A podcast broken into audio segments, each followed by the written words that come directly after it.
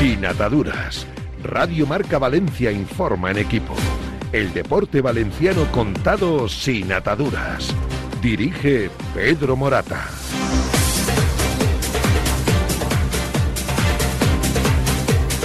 Muy buenas tardes, señores. Muy buenas tardes y bienvenidos a Sin Ataduras en Radio Marca Valencia. 98.7 FM, 107.0 FM para la zona de la Safor Gandía. Nos pueden estar eh, viendo y escuchando también en directo a través de nuestra cuenta de Twitter, Sin Ataduras PM. Nos pueden estar escuchando y viendo también, si quieren, a través de canal de YouTube Sin Ataduras. Ya saben que luego, cuando termine el programa, yo creo que hoy también vamos a tener un bonus track porque va a ser un programa, este es un programa complicado. ¿eh? Tengo que decir que este es un programa en el que por lo menos yo me he tenido que dedicar un buen rato, porque este es un programa complicado, más que nada porque hay que traducir hay que traducir muchas cosas de las que han pasado en los últimos días, no solo en el Valencia, sino en el eh, Levante. Por lo tanto, quien no lo pueda escuchar en directo, luego saben que tienen todas las plataformas de podcast, eh, Spotify, eh, Evox, etcétera, además de poderlo volver a ver en Twitter o en eh, YouTube. Vamos con cosas. Les anuncio que hoy tenemos la visita en los estudios centrales de Radio Marca Valencia de Juan Manuel Badenas, que es el portavoz o líder del grupo municipal Vox en el Ayuntamiento de Valencia para mí es el artífice de poner el palo en la rueda, una rueda que era como una, como una bicicleta de carreras que iba cuesta abajo a darle el convenio urbanístico a Peter Lim. Yo particularmente considero que el que ha puesto el palo en la rueda de la bicicleta es este señor que está aquí y con el que ahora después vamos a hablar. En el encabezamiento del programa saben que eh, el Levante este fin de semana empataba a cero en Tenerife, lo cual significa, eh, Alex, que el Levante está también en la buena dirección, porque está, Alex, buenas tardes. ¿Qué tal, Pedro? Buenas tardes. Está en la buena dirección, cerca, vamos, tan cerca que están a la par con los puestos de ascenso directo. Sí, como bien dijo Calleja, no es casualidad ahora mismo la regularidad que lleva el Levante. Son siete partidos ya sin perder el conjunto del Levante. Empate 0-0 frente al Tenerife, otro rival directo en esta lucha por el ascenso. Ahora mismo hay máxima igualdad en esos puestos altos de segunda división. Eh, ahora mismo eh, en prácticamente cinco puntos de diferencia hay nueve equipos. El Levante sigue empatado con los puestos de ascenso directo y la próxima semana contra la Andorra uno de esos partidos que no se puede fallar para seguir eh, empatado con los puestos de ascenso directo. Y yo estoy convencido de que las próximas semanas contaremos que está entre esas dos primeras posiciones. Hoy tenemos partido del Valencia esta noche que cierra la, jornada. Alex. Sí, partido del Valencia. No voy a decir un punto de inflexión, pero sí es un partido importante porque el Valencia lleva cuatro partidos sin ganar. Eh, Además es contra el Cádiz, que en el caso de que hoy salga victorioso el estadio de Mestalla conseguiría sobrepasar al Valencia, además con muchas bajas, no ha conseguido recuperar todos los efectivos Baraja después de este parón de selecciones, sin Cano, sin Almeida, sin Alberto Marí, sin Jesús Vázquez y sin tampoco de Acabí. Hoy va a tener que volver a hacer un 11 Frankenstein, donde vuelven futbolistas como es el caso de Gabriel Paulista. Se espera lleno en Mestalla a pesar de las horas, a pesar de ser entre semana, únicamente quedan mil entradas, así que Mestalla va a estar otra vez alrededor de los 45.000 espectadores para volver a intentar buscar el triunfo. Me ha sorprendido una pregunta que le hiciste a Baraja y su respuesta el, domingo, ayer domingo, Alex. Sí, porque después del parón le preguntamos a Rubén Baraja si había podido tener algún tipo de conversación, si se había reunido tanto con la presidenta Lijun, tanto con el director deportivo Miguel Corona, cuáles habían sido las, sus sensaciones en este inicio de temporada, y esto es lo que decía Rubén Baraja. Pues eh, nosotros hemos estado centrados en el trabajo, mm, las relaciones la, la de siempre, ya no, no hemos tenido casi contacto porque nosotros estamos en nuestra historia y pues ellos tendrán sus, sus competencias también. No hemos tenido ninguna reunión al respecto. ¿Es normal que en un equipo de fútbol de primera división el entrenador del primer equipo no tenga ningún contacto en dos semanas que hay un parón de selecciones con el director deportivo o con la presidenta? Bueno, la presidenta es que no, no vive aquí está, está fuera. Ya saben que es un club descabezado. Esto se maneja a golpe de, WhatsApp o de SMS. Mm, yo no lo veo normal. O sea, lo, que te viene a decir Baraja es que en dos semanas él no se ha visto con, ni con la presidenta ni con el director y, Y además que es una pregunta completamente lógica. Hay un parón, no hay competición, es un momento para hablar, para, no digo reunirse ni tomar ninguna decisión trascendente, únicamente tener una relación cordial, normal, habitual en un club de fútbol, en una eh, estructura normal. El problema es que muchas veces se nos olvida que la estructura de este Valencia es normal. Es lo de siempre, creo que ha dicho. Dice, es, lo de siempre. O sea, que lo da ya, lo ha, lo ha normalizado. Bueno, hoy hay dos eh, personas de las que tenemos que hablar que alrededor de ellas hay un montón de información a una la vamos a entrevistar, de la otra vamos a hablar. Juan Manuel Badena es la persona que vamos a, entrevistar. Y eh, José Dávila, el consejero delegado del Levante Unión Deportiva, vamos a explicar qué es lo que ha pasado con respecto a los acuerdos que tenía con el, con el patronato de la Fundación del Levante Unión Deportiva y si ha cumplido o no, que, ha, que sí ha cumplido, antes del día 23 de octubre ha aportado los 10 millones de euros cash no humo, 10 millones de euros cash ha prestado al Levante Unión Deportiva. Pero tenemos que traducir muchas cosas de la actualidad del Valencia y del Levante que lo vamos a hacer de inmediato. Como todos los, lunes, cerveza Turia, que eh, entronca con las raíces del pueblo valenciano, cerveza Turia, yo me tomo siempre... Oh, no he comido y me está sonando la cerveza y ese gustazo de la cerveza Turia siempre la utilizo para buenas noticias, algo que me, que me cause buen gusto, que me dé buen, que me deje regusto. Y a mí me ha dejado regusto esta semana especialmente que se haya llegado a un acuerdo institucional político con una mayoría eh, de concejales para que hasta que Peter Lim no reanude de manera efectiva las obras, hay que traducir qué es eso de reanudar de forma efectiva. Eso hay que traducirlo, ahora después lo hablaremos. Pero de momento no le van a dar el regalo, no le van a dar el lingote de oro, no le van a dar el, eh, el diamante sin que este hombre demuestre claramente que quiere empezar y lo importante, acabar el nuevo estadio. Luego esto yo lo considero una buena noticia para levantar una buena copa de cerveza Turia que es no solamente refrescante, sino que es muy saludable para brindar por cosas buenas. Y yo considero que esto, de momento, es una cosa, una cosa buena. Debo decir al respecto sobre este asunto dos informaciones importantes. El otro día yo le pregunté al portavoz del Valencia Club de Fútbol y director corporativo, Javier Solís, eh, creo que fue el viernes, sí, yo le pregunté que cómo se habían tomado la nota de prensa institucional del ayuntamiento. Y lo que me vino a decir es, bueno, pensábamos que iba a ser de una manera, conforme estábamos hablando con Olano, y ahora va a ser de otra, pero lo importante es que nosotros queremos eh, acabar el estadio. Y yo digo, ¿seguro? ¿De verdad? Y le apreté un poco más y le dije, ¿pero vais a empezar de verdad? Dice, sí, sí, vamos a empezar de verdad. Y yo comentaba, digo, la verdad que no os creo mucho. Motivos tengo para no creer y Javier Solís a título personal, no como una postura oficial de club. Esto es importante matizarlo por dos motivos. Primero, porque Javier Solís no puede comprometerse en nombre del club ni de la Sociedad Anónima Deportiva porque él es un simple empleado del club y de mérito y por lo tanto no se puede pillar los dedos.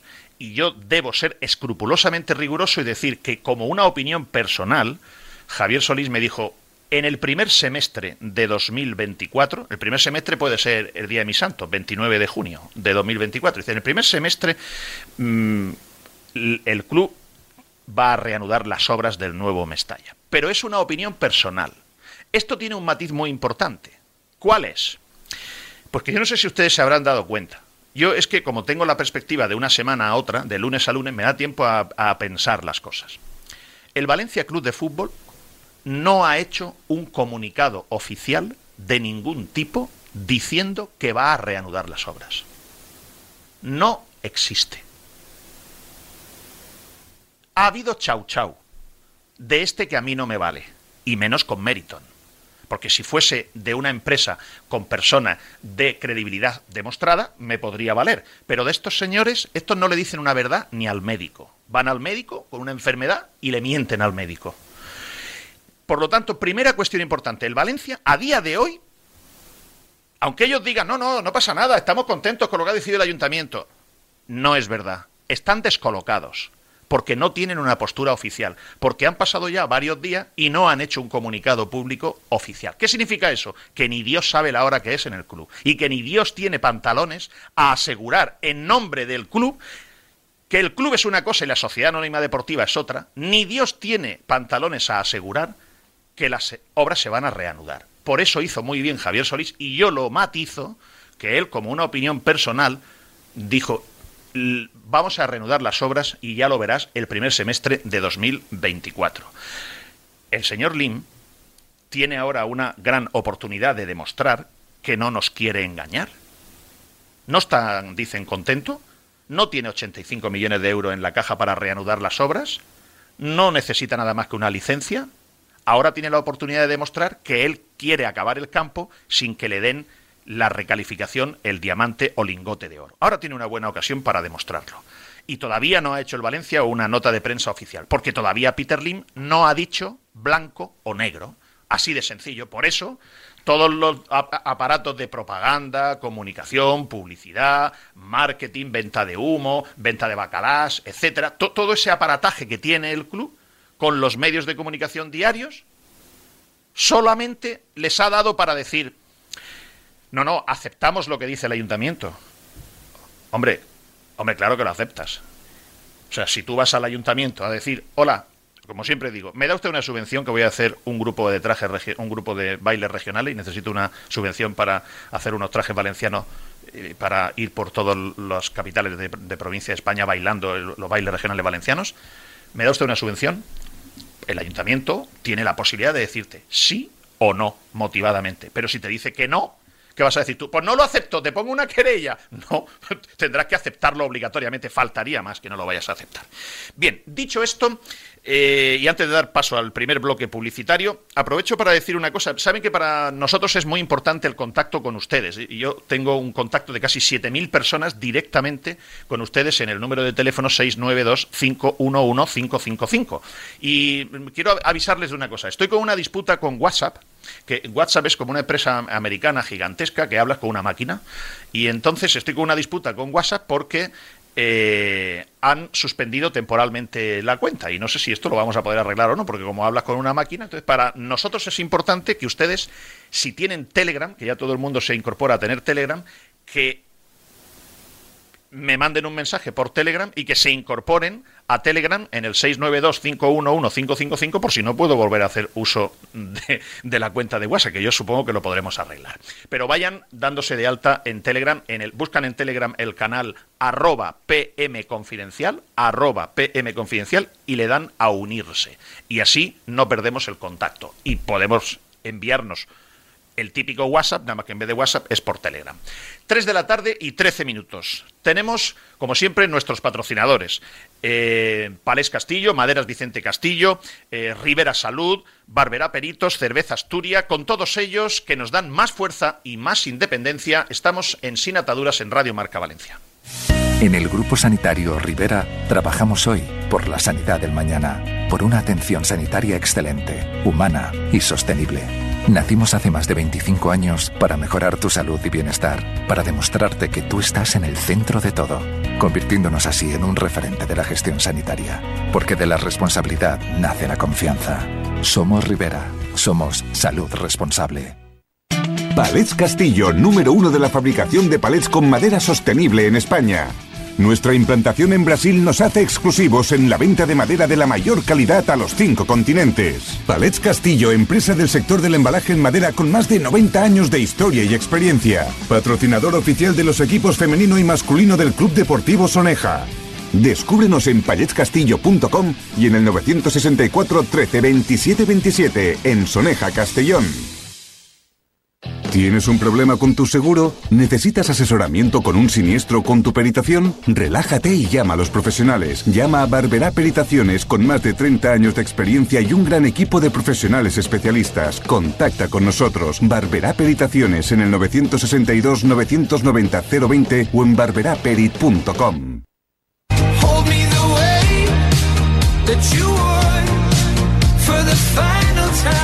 Sin ataduras con Pedro Morata. Radio Marca Valencia. Y con Alex Alfaro.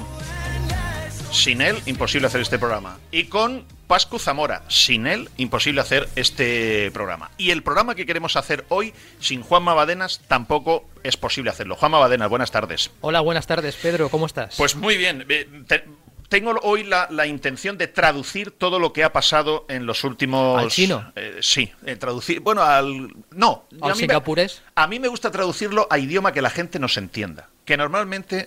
¿Te puedo tutear? Sí, porfa. ¿Me, me dejas que lo hagamos sí, Pedro, más familiar? Claro. Juanma, normalmente los políticos no habláis claro. A lo mejor tú sí, yo no te conozco, hoy lo vamos a comprobar. Pero los políticos, eh, y sobre todo cuando no estáis en el gobierno, habláis más claro. Pero cuando estáis en el gobierno, os cambia algo, no sé qué, y ya dejáis de hablar claro. Entonces, yo quiero traducirle... Yo hablaré medio claro porque estoy en el tránsito. Mm, no, espero que hables claro, porque cuanto más claro hables, más confiará la gente en ti, pienso yo. Y yo lo que voy a hacer hoy es traducir todo lo que ha pasado con idioma masticable para que nos entienda, pues mi padre que tenía un bar en Águilas, un agricultor de Benifayó que recoge naranja, un taxista, un arquitecto, un catedrático de Derecho Civil. Yo, mi pretensión es que nos entienda eh, todo el mundo. Para que nos entienda, vamos a poner contexto de las cosas. Porque hoy Juanma Badenas está aquí. Les voy a decir por qué está aquí, así se puede ir mm, pensando la pregunta. Juanma Badenas está aquí para responder a una pregunta que tiene todo, todo el mundo en Valencia. Bueno, realmente solo dos, dos en Valencia lo tienen. Todos los vivos y todos los muertos tienen esta pregunta. ¿Esto es una engañifa? Esta es la pregunta que tiene todo el mundo y es la que yo te voy a hacer. No, no, no la respondas ahora. Mira, esto como Julián Lago en su día. no la respondas ahora. Eh, y esto es lo que le tenemos que explicar a la gente con, con claridad. Porque yo siempre he dicho que 13 no son 17 y la mitad más 1 de 33 son 17, no son 13. Entonces, ahora ya son 13 más 4, son 17. Y esos 4 los representa Juanma, Juanma Badenas. Bien, vamos con el asunto desde abril de 2021. Y voy rápido. Eh, tema regalo urbanístico a Peter Lim. Ya saben que no es lo mismo cuando un político está en la oposición, es muy duro.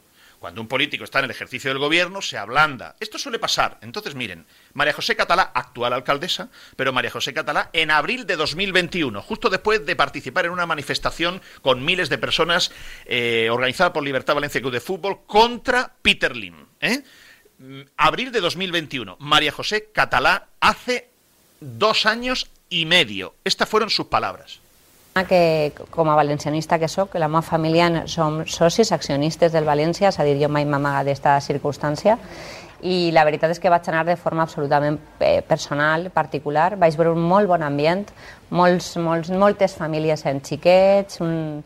la veritat és que una defensa molt de l'orgull del valencianista, del sentiment d'una afició que és molt forta, i com a responsable públic com a, estic molt disgustada en la gestió de Meriton, molt disgustada com a persona, com a, persona bueno, pues com a, com a sòcia deportivament i també eh, a nivell de gestió.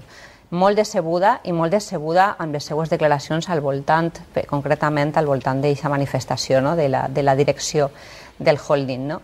Sobre el tema de la del València, crec que si se arriba a una pròrroga que siga en un aval per davant mínim 100 milions d'euros de, per davant en l'aval. Eh, jo crec que això és el que s'ha d'exigir a Meriton. I no m'ha amagat mai, mai, en dir que la postura en aquest moment del president de la Generalitat en aquest sentit de demanar l'aval per, da, per davant de la renovació de l'AT és la postura correcta, pese a que les diferències polítiques que ens separen són moltes. A diferència de, per exemple, l'actitud que està mostrant eh, la part de compromís des de l'Ajuntament de València. Bueno, de, pues les, les, la seva explicació tindrà. Esa actitud de compromiso. Hablaba María José Catalá que estaba de acuerdo con que el presidente de la Generalitat, en ese momento, Chimo Puig, Partido Socialista, rival político del Partido Popular, que estaba de acuerdo en que la Generalitat le exigiera, en el caso de darle una renovación del ATE, le exigiera un aval de 100 millones de euros. No, eso lo decía María José Catalá. No, no, estoy de acuerdo con que le exijan garantías y Chimo Puig lo hace muy bien. Pero yo, María José Catalá, digo que hay que pedirle además un aval y de 100 millones de euros como mínimo. Abril de 2021, María José Catalá, actual alcaldesa de Valencia, cosa que ahora puede hacer. Cuando llegue el momento lo puede hacer. Si lo dijo en su momento como, como oposición, lo podrá hacer ahora como alcaldesa. Siguiente cuestión. Alex Alfaro, que es, es eh, un buscador, un buscador de, de, cosas y está siempre con su cabeza dándole vueltas sin parar, me recordó el otro día que el señor Mari Olano, concejal de grandes líos, dicho por él, o concejal de grandes proyectos del Ayuntamiento de Valencia, estuvo en una conferencia organizada en campaña electoral abril de 2023 en La Pechina, en la que participó Juan Mabadenas. Y claro, yo tenía curiosidad por saber el señor María Olano, en el momento en el que era candidato a la, al Ayuntamiento de Valencia, que se presentaba es decir, que estaba en elecciones, que estaba en campaña electoral, donde, donde uno saca pecho, se, dice cosas que se compromete, ¿no? Yo quería saber cuál era la postura de María Olano en abril de este año, es decir, hace solo seis meses. Porque claro, como yo a María Olano le he visto después en el Pleno con unas prisas enormes por darle el convenio urbanístico a Peter Lind, digo, oye, ¿y hace seis meses qué decía María Olano? Y Alex Alfaro ha encontrado esos audios, los ha encontrado. Alex. Sí, eh, era principalmente eh, una, una, exposición pública de todos, los, de todos los partidos políticos para que al final el votante pudiera conocer cuáles eran las intenciones de cada partido político eh, respecto al Valencia Club de Fútbol. Y nos hemos quedado con tres cortes, tres posiciones de Olano el 26 de abril de 2023. La primera de las cuestiones es qué puede hacer las autoridades o qué opinión tienen las autoridades respecto a la figura de Peter Lim, respecto al máximo accionista del club. Esto decía Olano en abril del 2023. ¿Consideras que la etapa de Meriton en el Valencia Club de Fútbol debe llegar a su fin? Sí, rotundamente y sin matices. El resto es verborrea. En eso creo que estamos de acuerdo todos. El resto es verborrea. A partir de ahí, lo fundamental, que todos, valencianismo, asociaciones, peña, empresariado valenciano que siempre ha estado implicado en el Valencia, afición. Sí, hay muchos empresarios, pequeños empresarios, porque un señor que tiene un taller es un empresario. Un señor que tiene una carpintería es un empresario y yo de esos en el campo me los encuentro todos los días y esos también son empresarios. Yo no me estoy refiriendo al gran empresariado, yo no me estoy refiriendo a los que han sido presidentes, que por cierto hemos tenido grandes presidentes, algunos. Yo los he conocido, desde luego, hace años, pero yo los he conocido. Arturo Tuzón, por ejemplo. Y en eso creo que habrá bastante gente que esté de acuerdo. Pero todos, todos y todos los partidos políticos tenemos que presentar un frente unitario contra el actual accionariado del Valencia o contra el actual principal accionista del Valencia. Si no estamos unidos, si de aquí pretendemos, en vez de intentar ayudar al Valencia, sacar algún tipo de rédito político, si nos tiramos el pasado a la cabeza y no pensamos en el futuro, en el futuro cercano, que es el Valladolid mañana, en el futuro un poquitín más lejano, pero también cercano, que son los partidos que nos llegan. Y a partir de ahí, en el futuro de todos. Si no pensamos en eso y vamos unidos, no se va a poder hacer nada. Si no hay unidad, no conseguiremos que ese sí, rotundo y sin matices, que dado a las dos preguntas que nos has hecho, se convierta en una realidad. Gracias.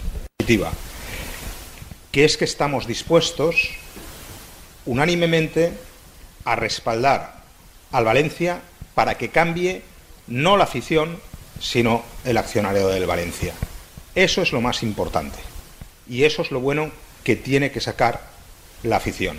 Con eso, mm, no sé si se ganará el partido de mañana, porque de esto no depende que se gane el partido de mañana, pero eso es mucho más importante para ganar el futuro del Valencia que cualquier otra cosa. Y yo. Este es el señor Mari Olano hace seis meses, cuando quería ganar las elecciones. Que ganaron las elecciones siendo el partido más votado, pero con no suficientes concejales como para gobernar en mayoría absoluta. Yo creo que el señor mm, eh, Mariolano ha sido bastante claro, o fue bastante claro. Sí, ha acabado la etapa de Peter Lynn como máximo accionista del Valencia. Debemos unirnos todos, bla, bla, bla. Alex, una cosa. No se me olvide, por favor, anótatelo. Vamos a poner cuando termine el programa tranquilamente, no hay prisa. De estos cortes que estamos poniendo el señor Mari Olano, con una foto suya para que se sepa que son declaraciones de él. No, si, está el vídeo. Ah, eh, bueno, ya sé que está el vídeo completo. Pero la gente va con sus líos y no se verá en el vídeo completo. Podemos no, me, refiero que, eh, que no, hará no hará falta una foto de no Podemos sacar el vídeo de la declaración. Perfecto. Pues vamos a poner en Twitter para que quede claro, abril de 2023, José Marí Olano, concejal del Partido Popular Ayuntamiento de Valencia, postura sobre Peter Lim. Y vamos a poner sus cortes para que queden claros, porque Así es lo que él dijo. ¿Hay algo más de él en sí. abril? Opinión de Olano sobre darle más derechos urbanísticos a Peter Lim, hablando sobre el convenio. Consentirle más derechos urbanísticos a, a Meriton al Valencia, a cambio de no se sabe muy bien qué, mientras siguen cumpliendo, no, por ahí no se puede pasar. También, eh, eh, eh, yo no recuerdo la palabra que ha utilizado Narciso, si ha sido chantajista, no recuerdo cuál ha sido exactamente pero desde luego a una persona que sistemáticamente incumple, porque porque Meriton es este señor. El Valencia no es Meriton, pero Meriton es este señor. Eh, a una persona que incumple, que vuelve a incumplir, que vuelve a incumplir, intentar que cumpla ofreciéndole más, no tiene ningún sentido, absolutamente ningún sentido. Para mí, el nuevo Mestalla es importante para la ciudad. La ciudad no se puede, creo yo, que una ciudad como Valencia no se puede permitir eh, tener muchos más años. Mm, eh, mm, se ha calificado de ruina, no es una ruina, pero, hombre, es una cosa, es una muela careada que está en una de las de las zonas de entrada de la ciudad, en las zonas, uno de los barrios potentes de la ciudad. No podemos, no podemos consentir, no podemos consentir eso. Pero también a costa de lo que sea, pues mire, tampoco. Yo creo que la posición en esto de todos es bastante razonable. Ningún ¿Hay algo más del señor Olano? Bueno, eh, hay una cuestión porque le preguntan... Ah, ¿Hay algo más? Sí. sí, un segundo, perdona, Alex. Es que es importante un matiz que quiero hacer. Ha habido mucha polémica eh, con respecto a un conflicto de intereses, mm, puesto que Peter Lim, muchas de sus empresas están auditadas por KPMG, han pedido asesoría de KPMG y tal. Ha habido mucha polémica con respecto a, y dudas, dudas con respecto a que, digamos, de alguna manera, yo no lo afirmo esto, eh, digo que son las dudas que ha habido, además yo no me las creo, con respecto a que Peter Lim hubiese llamado a KPMG para que KPMG le dijera al señor Olano que desde dentro del ayuntamiento le favoreciera.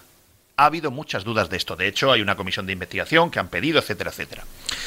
Miren, estas declaraciones del señor Marí Olano, que le matan políticamente, ahora después, después diré por qué, pero hombre, no creo que si el señor Marí Olano quería favorecer a, a Peter Lim interesadamente desde KPMG y como concejal, no creo que hiciera estas declaraciones. O sea que yo en eso, al señor Marí Olano, yo, por lo menos persona física sin conocerle, yo le salvo. O sea, no creo que haya ha habido una postura interesada económicamente de él por parte de beneficiar a KPMG y Peter Lin estando dentro del ayuntamiento. Yo, yo no lo creo, porque si no, no hubiese hecho estas declaraciones. Alguien me dirá, bueno, Pedro, lo habrán contratado después. Hombre, mire, bueno, pues, pues yo, no me, yo no me lo creo.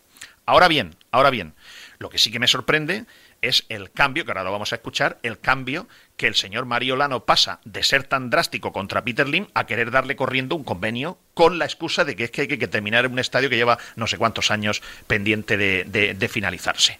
Esto mm, era un, matiz importante que, hacer en favor del señor Mari Olano, que ahora después haré un comentario, insisto, sobre que yo creo que el señor Mari Olano políticamente en esta ciudad está amortizado ya lo ha amortizado María José Catalá después del acuerdo del otro día. Para mí, entiendo yo que está amortizado. Y él, yo creo que habrá entendido que seguramente no era la persona más adecuada para manejar esta diligencia, no de una muela careada, sino de un tema desbocado. Porque no estará contento ahora ni él, ni estará contento su familia, ni estará contento KPMG. ¿Qué dijo más? Le preguntaban sobre quién debe ser el interlocutor, si deben hablar directamente con Lim, si debe ser Leijun, si debe ser Javier Solís. Esto habla, esto dice eh, José María Olano en abril del 23 sobre quién debe ser el interlocutor sobre esta cuestión. Creo que has dicho antes, José, Alai Hun o Alim. No, Alai Hun no creo que valga la pena decirle demasiado. No sé, no sé ni si Peter Lin eh, recibiría la administración, porque así, así trata la sociedad yo, Yo no lo sé si la recibiría, pero en realidad, vamos a ver si tenemos un poquitín de esto, es la administración la que recibe a Peter Lim, no Peter Lim el que, el que recibe la administración. Es que la administración representa a los valencianos y a los intereses generales de los valencianos, mande quien mande. Por lo tanto, la administración, los intereses generales de los valencianos no piden ser recibidos por Peter Lim. Si quiere él, que venga a la convocatoria de quien esté gestionando en el ayuntamiento, en la Generalitat, en lo que proceda. Sí, en eso estamos, yo creo que de acuerdo, absolutamente todos, y no me cabe la pues estoy totalmente de acuerdo con el señor Mariolano. Es lo que yo vengo diciendo siempre. El señor Lim desprecia y humilla a las instituciones valencianas. Jamás se ha reunido con la alcaldesa o alcalde de Valencia. Jamás se ha reunido con el presidente de la Generalitat Valenciana. Solo se reunió cuando no era el máximo accionista del club, acompañado de Amadeo Salvo, para ir a ver a Alberto Fabra en su día. Y estoy totalmente de acuerdo con el señor Mariolano, el señor Mariolano de abril, no el de ahora. El señor Mariolano de abril decía, oiga, que es la administración quien recibe al señor Lim. Que venga aquí el señor Lim y hable con la alcaldesa o con el presidente de la Generalitat. Perfecto, es que efectivamente así es. Es que es increíble que un tema de esta importancia y de esta naturaleza, el señor Lim esté pasando de hablar con las autoridades. Ese es el señor María Olano de, de abril. Pero el señor María Olano de septiembre no es solamente que no cumple su palabra, no es solamente que no dice, no, no, ¿cómo que Leijun? Aquí quien tiene que venir a hablar es Peter Lim. No es solamente que el señor María Olano no se reúne con Leijun, ni con alguno de los consejeros que tiene el Valencia, que no sé ni cómo se llama porque me duermo eh, eh, diciendo los nombres. No es solamente que el señor eh, María Olano no exige que Peter Lim venga a hablar con María José Catalá. No es solamente que el señor María Olano dice, oye, que vengáis aquí al ayuntamiento, que, que nosotros no tenemos que ir a Singapur. No, el señor María Olano de septiembre se va como un corderito a Madrid a reunirse con un don nadie de Meriton. Se reúne con el abogado externo de Meriton, secretario del Consejo de Administración. ¿Qué prestigio y qué autoridad y qué fuerza negociadora le está dando usted, señor Marí Olano, al Ayuntamiento de Valencia, cuando usted va como un corderito a la capital de España, en Madrid, a reunirse con un abogado, de Peter Lim, y no habla ni con la presidenta? ¿Qué ha cambiado en usted, señor Marí Olano, del Marí Olano de abril, en campaña electoral? Magníficas declaraciones del señor Marí Olano en abril ruinosas declaraciones del señor Mariolano y comportamiento en septiembre y octubre. Y ahora quiero que escuchen al nuevo Olano. El nuevo Marí Olano es el del pleno del 26 de septiembre, después de que este señor que está aquí, Juan Manuel Badenas, hiciera una rueda de prensa pública donde hizo un posicionamiento que yo llamo palo en la rueda de Meriton quiero que escuchen al señor Badenas el día 11 de septiembre, mira, el 11 es el día de la casualidad, 11 de septiembre, quiero que le escuchen esas declaraciones y ya después viene el nuevo Mariolano. Badenas, Juanma Badenas, 11 de septiembre. Miren, voy a ser muy, muy, muy claro. Creo que más claro que nadie ha sido con respecto a este tema en este ayuntamiento durante los últimos años. El Ayuntamiento de Valencia, como todos ustedes saben, es administración local. Por tanto, está afectada por esa prohibición de contratar con alguien que ha incumplido previamente. Miren, lo que es malo para el Valencia es malo para la ciudad de Valencia. Y lo que es malo para la ciudad de Valencia es malo para Vox. Por tanto, el señor Lim es un enemigo de Vox. Y además, no vamos a votar nunca nada en este ayuntamiento que permita de alguna manera que el señor Lim siga siendo el máximo accionista del Valencia. Por tanto, con respecto a la renovación del convenio urbanístico, nada de renovación. La señora alcaldesa se tiene que dar cuenta de una vez por todas que 13 no son 17. Que por tanto, si quiere realizar algún tipo de convenio o renovación con respecto a los representantes del Valencia Club de Fútbol tendrá que pactar con Compromís o con el PSOE. Después de este posicionamiento tan claro de Juan Manuel Badenas, el señor Marí Olano, el 26 de septiembre, en el Pleno Municipal, hace una alocución cuando ya se veía claramente que, que desde el Partido Popular en el gobierno estaban intentando de alguna manera darle el convenio, esto era público y evidente, en Valencia lo sabían dos, los vivos, los muertos. Es más, el señor Mariolano hizo un posicionamiento eh, contrario y, discutiéndole a Juan Manuel Badenas en el Pleno, eh, dando motivos por los cuales había que hacerlo. Y creo que hoy en día lo podemos compartir prácticamente todos, que es bueno para la ciudad pasar del antiguo estadio, del Mestalla actual, a nuevo estadio. Hacerlo en orden, cumpliendo la ley, cumpliendo el planeamiento, pero hacerlo, porque llevamos en eso veintitantos años, a ojo de buen cubero, y todavía no lo hemos conseguido. Me encantaría que con este equipo de gobierno esto se consiguiera. Vox estará antes con los ciudadanos de Vale. Este es el posicionamiento que hace el señor María Olano en el Pleno el 26 de septiembre. Y luego, tres días después, el señor María Olano se va a hacer una entrevista con mi buen amigo Eduardo Esteve, que es jefe de deportes de Onda Cero y hermano del jefe de prensa del Partido Popular en el Ayuntamiento de Valencia. Y en esa entrevista, el señor Marí Olano hace estas manifestaciones. A mí lo que me interesa como ayuntamiento, la obligación del ayuntamiento es que se construya el nuevo estadio. Eso es lo que dice el planeamiento de la ciudad desde hace un montón de años y eso es lo que creo que tenemos como, como obligación para con los valencianos. No existe ninguna ley que exija o permita a alguien que pide licencia aportar avales del presupuesto total de las obras. Cuando cualquiera de nuestros oyentes va a pedir una licencia para reformarse su casa, el ayuntamiento le dice, muy bien, pues dame el aval de que tienes el dinero.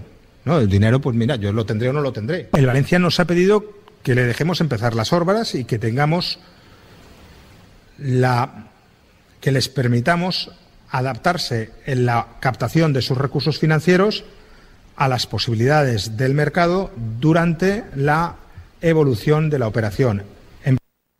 Es decir, cambiar eh, seguridades por avales. ¿eh? Esto era flexibilidad vamos, estaban lanzados a darles el convenio. De hecho, el 9, el 9 de octubre, el portavoz del Valencia, Javier Solís, hace unas manifestaciones diciendo que prácticamente están de acuerdo en todo, que faltan mínimos detalles y que no hay problema. Y esos días la maquinaria de propaganda, el botafumerio, el botafumeiro de propaganda del Valencia Club de Fútbol empieza a lanzar noticias de no, hay un comprador ya seguro para la, edificabilidad del viejo Mestalla. No, también eh, nos han dicho de la Federación Española de Fútbol que en vez de dos vamos a tener tres o cuatro partidos. Empiezan a lanzar un montón de cebos infantiles. Y después de todo esto que han escuchado, se producen las visitas de Ribó, el PSOE, Vox, Juan Martín Queral, eh, Fede Sagrera de las Peñas, eh, eh, Vallés, del pequeño accionista, Libertad Valencia Club de Fútbol, y todo era una maquinaria que olíamos todos que el Partido Popular quería darle el convenio. Otra cosa es que pudiera porque estaban en minoría. Y finalmente llegamos al miércoles de la semana pasada. Juanma, nosotros aquí tenemos una cosa muy buena y es que no nos aprieta el, tiempo. Lo digo porque esto era, creo que era muy importante. Eh, a lo mejor hasta a ti te ha refrescado, ¿verdad? Seguramente a ti te ha refrescado. Ha sido muy bueno escuchar todo esto. Vale, por eso digo que creo que es bueno el contexto. Eh, no, no, tengo el yugo de que a las 4 de la tarde tengo que terminar, porque podemos, podemos seguir hasta las 4 de la tarde estamos en, la FM también, pero a, las, a, partir de las 4 de la tarde nos siguen escuchando por Twitter, por YouTube y luego en, en podcast. Luego, es que quiero hacer las cosas con su cronología correspondiente. Después de todo esto, Juanma, el lunes pasado, aquí vino Juan Martín Queral y vino a explicar básicamente pues una postura muy parecida a la que, a la que tienes tú. El martes de la semana pasada se produjo una comida que la ha hecho pública la alcaldesa, donde Finalmente, yo creo que el ayuntamiento, mejor dicho, que el Partido Popular dice, oye, no podemos gobernar en minoría porque nos han tumbado esto, nos han tumbado lo otro, tal, y no vamos a poder gobernar, vamos a tener que aprobar los presupuestos, no los van a tumbar, no puedo gobernar en minoría. Entonces, negocian con vosotros y se produce un acuerdo de gobierno en el que ya los cuatro concejales de Vox formarán parte de la Junta de, Gobierno, tendrán concejalías, tendrán responsabilidades, tú pasas a ser teniente de alcalde y se hace una nota de prensa pública y esa nota de prensa pública se hace el día siguiente de esa comida en la que ya finalmente llegáis a un acuerdo de, digamos, de legislatura, donde negociaríais un paquete de cosas X, oye, pues yo seré teniente alcalde, pues mm, tendré cuatro concejales, pues tú llevarás este área, pues tú harás esto, pues un acuerdo entre dos partidos políticos donde tienen que ceder ambas partes. Y casualmente, al día siguiente, miércoles, lo digo porque hay cosas que no es necesario explicarlas, son evidentes. Se produce esta nota de prensa. Miércoles de la semana pasada. Titular.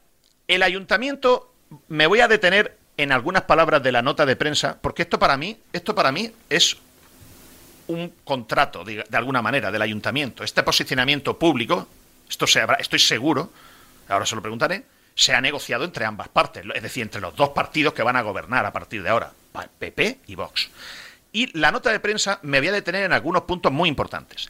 El ayuntamiento traslada al Valencia que no negociará, no dice dará, dice negociará, que no negociará el convenio hasta que el club reanude las obras. Titular grande.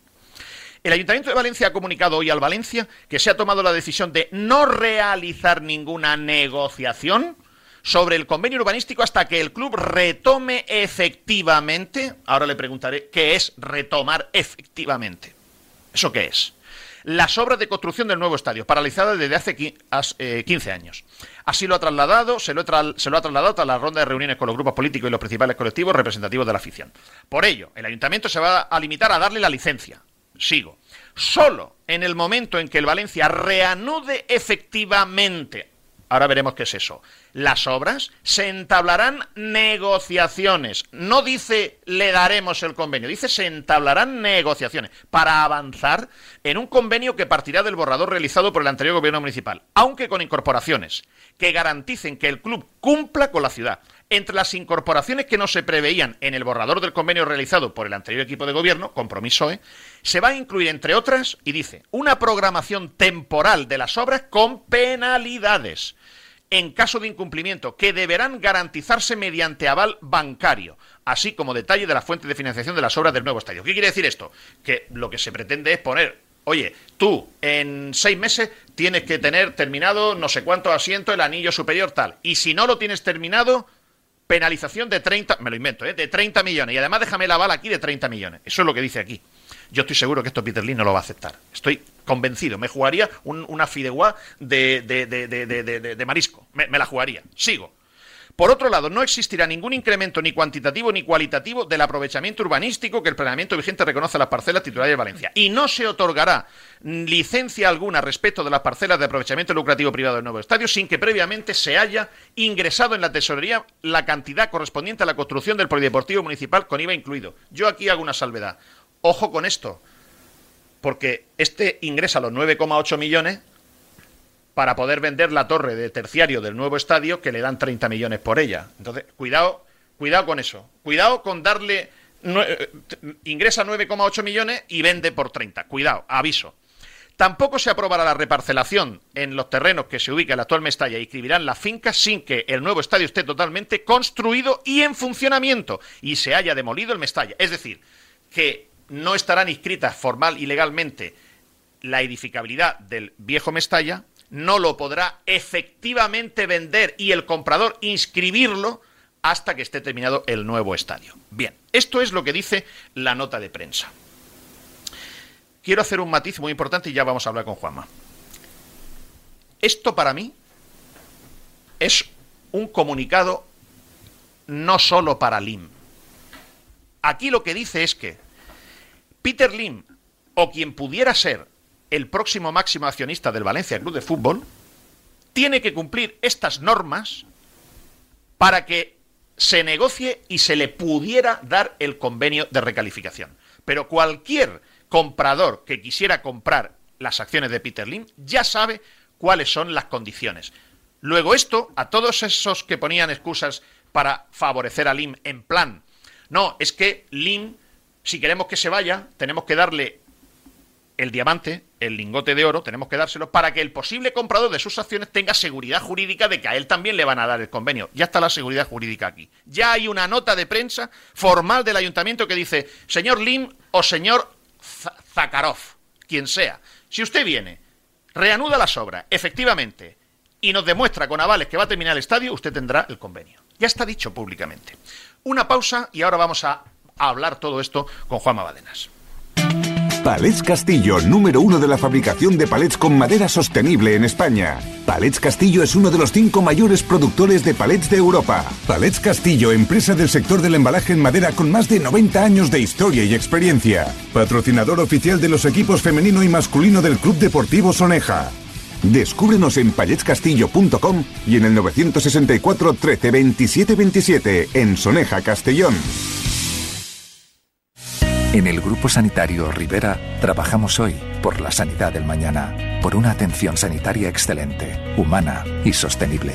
Nacimos hace más de 25 años para mejorar tu salud y bienestar, para demostrarte que tú estás en el centro de todo, convirtiéndonos así en un referente de la gestión sanitaria. Porque de la responsabilidad nace la confianza. Somos Rivera, somos salud responsable.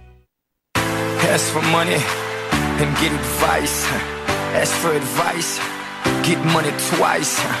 I'm from the dirty, but that chico nice. Sin ataduras, con Pedro Morata. Life.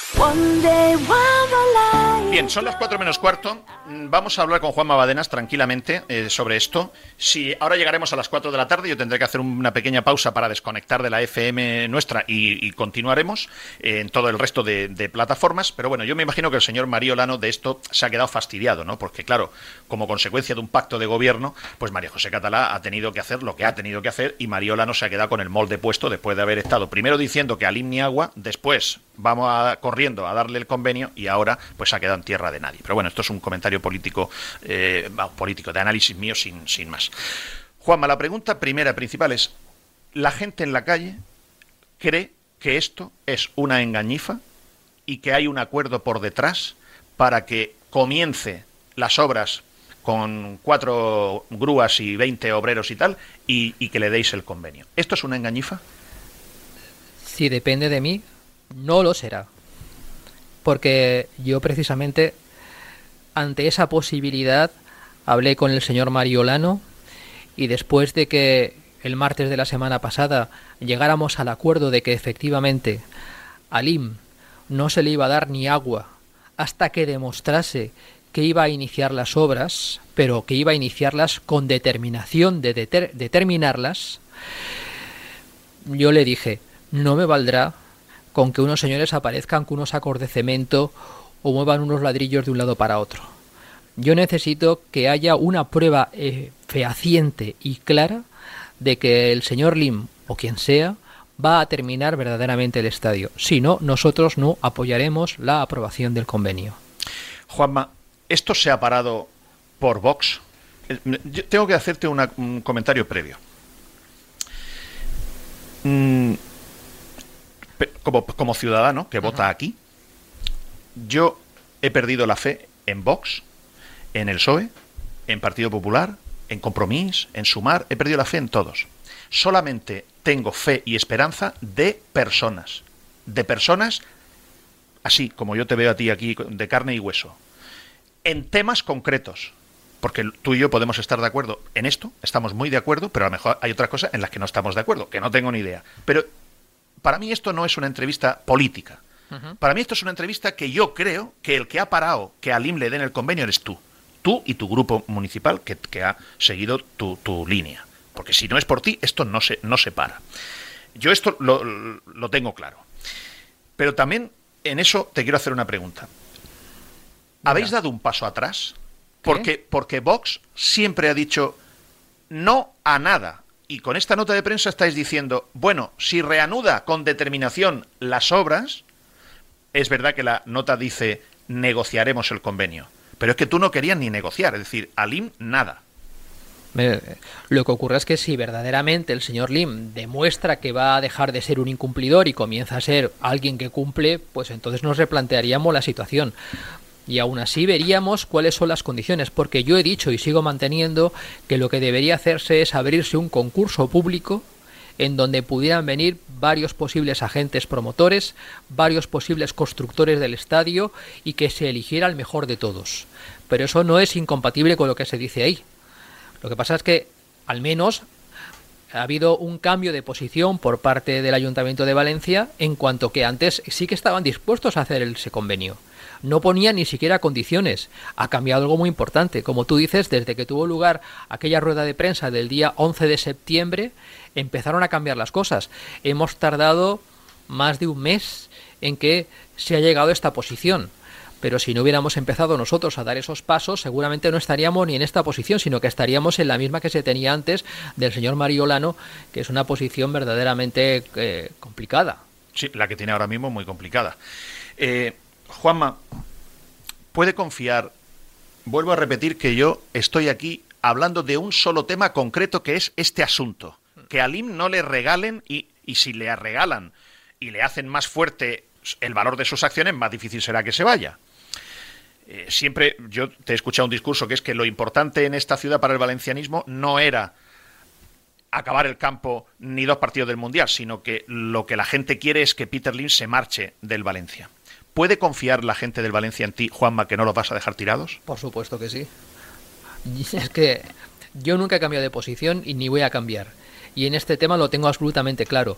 Lim es un enemigo del Valencia Club de Fútbol, es un enemigo de la ciudad de Valencia y por tanto es un enemigo de Vox, porque es un enemigo de la gente. Y lo que hemos dicho claramente es que para nosotros la buena titularidad del Valencia, la gente está por encima de los edificios, más allá de los edificios. Terminar un estadio puede ser algo interesante, puede ser importante, puede ser bueno para que Valencia sea una capital del Mundial de Fútbol. Pero para mí es mucho más importante que quien gestiona los intereses del Valencia los gestione bien porque en ello va el nombre de nuestra ciudad. Juanma, ¿qué se puede hacer para que el foco sea que venda? Es decir, no, oiga, reanude las obras efectivamente, es decir, efectivamente que se vea que está reanudando las obras de verdad y no allí haciendo un, un maquillaje, ¿no? Reanude las obras, demuéstrenos que quiere acabar el estadio y le daremos o negociaremos el convenio. Esa es una posición. Y otra posición es, oiga, el estadio es suyo. Usted tiene dinero para acabar el estadio. Usted no necesita Sí, claro, sí. Si yo le regalo a usted 120 millones de euros de, en valor urbanístico, mejor.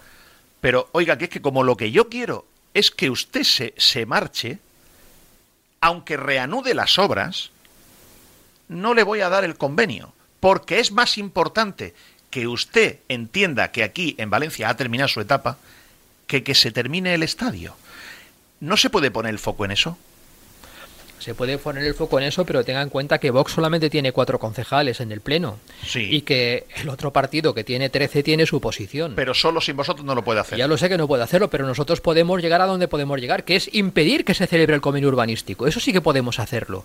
Ya que se manifieste institucionalmente el ayuntamiento, que creo que debería hacerlo, diciendo que LIM se tendría que marchar de Lo ha dicho el señor Mariola, ¿no? Pero no lo, dijo entonces. No bueno, ahora. Eh, muy bien, pero no lo dijo entonces. Yo estaba allí en aquella. Bueno, pues que cumpla. Reunión. ¿No tienen ustedes mañana pleno? Mire, eh, recuérdeselo. Usted, sabe, usted sabe que se puede volver de cualquier parte menos del ridículo. Eh, sí, y cada uno puede hacer lo que quiera con respecto a su personalidad. Ah, muy bien. Yo ya le he recomendado de manera personal al señor Mario Lano que lo suyo en este momento no es muy elegante y que debería adoptar una posición distinta porque habiendo otras delegaciones en el Ayuntamiento de Valencia, concretamente hay 44 delegaciones, podía escoger cualquier otra y no estar ocupando una en la que podría haber un conflicto de intereses. Solo por elegancia. Yo desde luego no estaría en su posición. Esto se lo he dicho personalmente en varias ocasiones ya es ya una responsabilidad suya. También como dije el otro día en el Salón de Cristal del Ayuntamiento, cuando me preguntaron los periodistas tras la conformación del nuevo gobierno del Ayuntamiento de Valencia, digo, mire, esta es una cuestión que debería resolver este señor a su manera, de manera personal, debería resolverlo porque no es cómoda para él. Juanma, eh, quiero aquí públicamente, mirándote a los ojos, pedirte disculpas. ¿Por qué? Sí, te voy a decir por qué. Porque yo he dudado de ti. ¿Sí? Sí. Te voy a decir por qué. Es que a mí me gusta hacer las cosas sin ataduras, por eso el programa se llama así. Yo pensé, cuando llegasteis al acuerdo de gobierno, bueno, te tengo que pedir disculpas si, sí, si cumples. Yo pensé cuando llegasteis al acuerdo de gobierno que a cambio de entrar en el gobierno y de nombrarte teniente de alcalde, tú te ibas a comer el tema del convenio. Y luego cuando vi la nota de prensa, dije, me lo tengo que comer yo. Y he dudado de este señor. Y como yo he dudado de ti, si tú cumples, yo te digo que te pido disculpas porque yo dudé de ti. Yo pensé que te ibas a conformar. Quizá a lo mejor nos conocíamos muy poco todavía. Sí, pero como sí que conozco la clase política, a lo mejor eso me llevó al error. Hay una diferencia. Es que yo no necesito la política. Eso es muy importante. A lo mejor la política me puede necesitar a mí. Por eso he venido. Porque pienso que la política necesita personas parecidas a mí, no digo como yo, parecidas como yo, mejores o peores, pero parecidas a mí para que se enriquezca y que haya personas independientes y libres para poder hacer las cosas según el criterio personal y de acuerdo con los valores y principios de cada uno. Lo que pasa que la política, por lo que me he dado cuenta, y ahora que estoy un poco más dentro, está muy sucia. La mayoría de las personas que se dedican a la política no lo hacen por intereses generales, lo hacen por no sé qué tipo de razones y entonces están dispuestos a cambiar de posición o hacer lo que sea con tal de mantener su puesto. Mi puesto es de catedrático de universidad y el día que yo ya no sirva a los intereses de los valencianos me marcharé. O sea, tú tienes trabajo. Yo tengo mi trabajo, por supuesto. Y, además ganado. ganado con diferentes oposiciones, con una tesis doctoral primero, después con dos oposiciones de profesor titular y después una última de catedrático. Juanma, quiero ponerte en este escenario. eh, nos quedan cuatro minutos y medio para hacer un corte. Si te alargas en la respuesta no pasa nada, porque lo, lo- lo- lo- lo saltamos después. Hipotético escenario. Se reanudan las obras. Cuatro grúas allí, 30 obreros, se pide la licencia, se reinicia, cuatro camiones por allí moviéndose, fotografía de la alcaldesa con los concejales correspondientes, Leiju Para allí. mí no es suficiente. Vale. Se reanuda. Dos, empezáis a negociar el convenio, como dice la, la nota de prensa. Se empezáis plantea a la posibilidad de negociar el convenio. Vale. Tres, se lo dais. Eh, hipotético, hipotético. Y- No, hipotético. Yo no. Vale. Ah, tú no se lo vas. Perfecto. así no. Se lo dais. Pero Y- y- tan pronto, solo con cuatro camiones y cuatro sacos de cemento movidos. Han pasado tres meses y están Ah, allí tres moviendo. meses no, pero a ver la ejecución de las obras, a dónde ha llegado. Vale. Va- voy a, voy a no, no, tiene que haber un punto de no retorno. Cuando nosotros veamos que hay un punto de no retorno en donde cueste más no terminar las obras que paralizarlas, entonces a lo mejor hablaremos de la renovación del convenio. Me encanta lo que dices. Me, encanta lo que dices. Pero voy a ponerte el escenario no posible según tú, ¿vale? Le dais el convenio. Fotografía, la alcaldesa firma con Lei Jun. eh, espero que esta vez sea Lei Jun y no Cabrera. Está allí Olano, está etcétera. Foto, foto que yo llamaré del Araquiri. Foto. Y ahora cuando ya ha pasado eso, viene Peter Lim y dice, bueno, yo ya tengo el papelito que dice que tengo 90.000 metros de edificabilidad en el viejo Mestalla y 40.000 en el nuevo Mestalla. Y ahora el valor de mis acciones es más. Y ahora puedo pedir más. Parar los camiones, sacar a los obreros y tirar los sacos de cemento al río. Imagínate el lío. Ya dije que del ridículo no se puede volver. Imagínate el ridículo que se cometería por parte del ayuntamiento y quienes hubieran apoyado eso si se produjera. Yo no querría estar ahí. Pues lo tiene fácil. Para no hacer el ridículo, con no votar a favor. Claro, es que si no hay un momento en el que le cueste más a LIM no terminarlas que paralizar las obras, no habrá posibilidad de convenio desde mi punto de vista.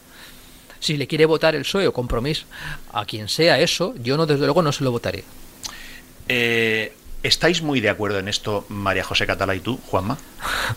No he tenido tanta oportunidad de hablar con María José Catala de este tema. Nosotros eh, realizamos, como todo el mundo sabe, una reunión el pasado martes que fue muy extensa. Hablamos de cosas que tienen que ver con los intereses de los valencianos de manera general y sobre este punto nos detuvimos un poquito, pero solo fue un poquito. Este no era un tema del convenio que teníamos que tratar nosotros para llegar a un acuerdo de gobierno. Hombre, pero tú no hubieras llegado a un acuerdo de gobierno sin esto. Evidentemente, no habría llegado a un acuerdo, pero una cosa es eso y otra cosa es que este fuera el tema principal. Ah, no, pero evidentemente hay más cosas en la ciudad. No fue el tema principal, pero era necesario que sobre este punto al menos hubiera una base común.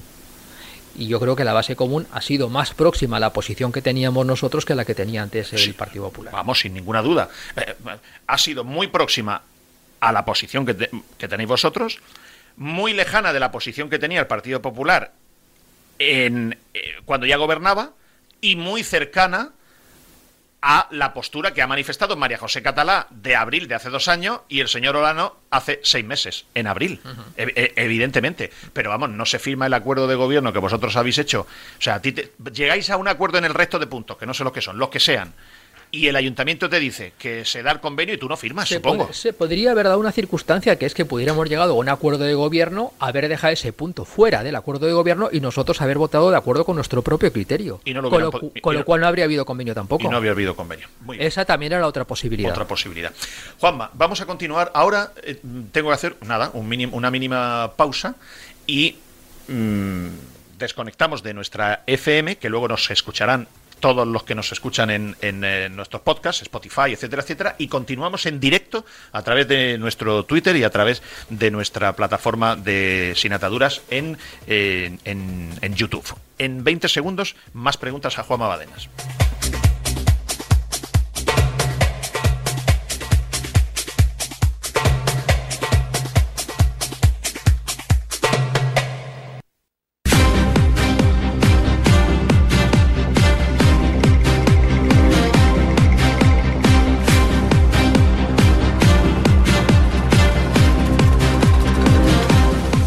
En el bonus track. Estamos en la segunda parte que es exclusiva para nuestros oyentes de podcast a través de Spotify, a través de Ivos y ahora mismo estamos en directo a través de la plataforma Twitter y del canal de YouTube. De la mano de Cerveza Asturia, esto que estoy escuchando me parecen todo buenas noticias, buenas respuestas, eh, de la mano de Rivera Salud, de la mano de Palés Castillo y de la mano de Barberá eh, Peritos.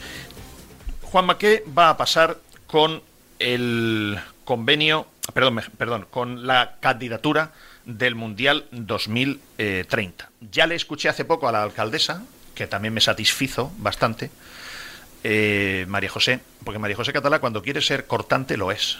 Y dijo, no voy a condicionar, ni me va a, a- a eso, a condicionar una posible candidatura del Mundial 2030, que se trata de jugar dos partidos dentro de siete años en Valencia, frente a la importancia de una obra civil como es un campo de fútbol que se quedará para 100 años. Y me pareció muy acertada y acertadísimas esas manifestaciones.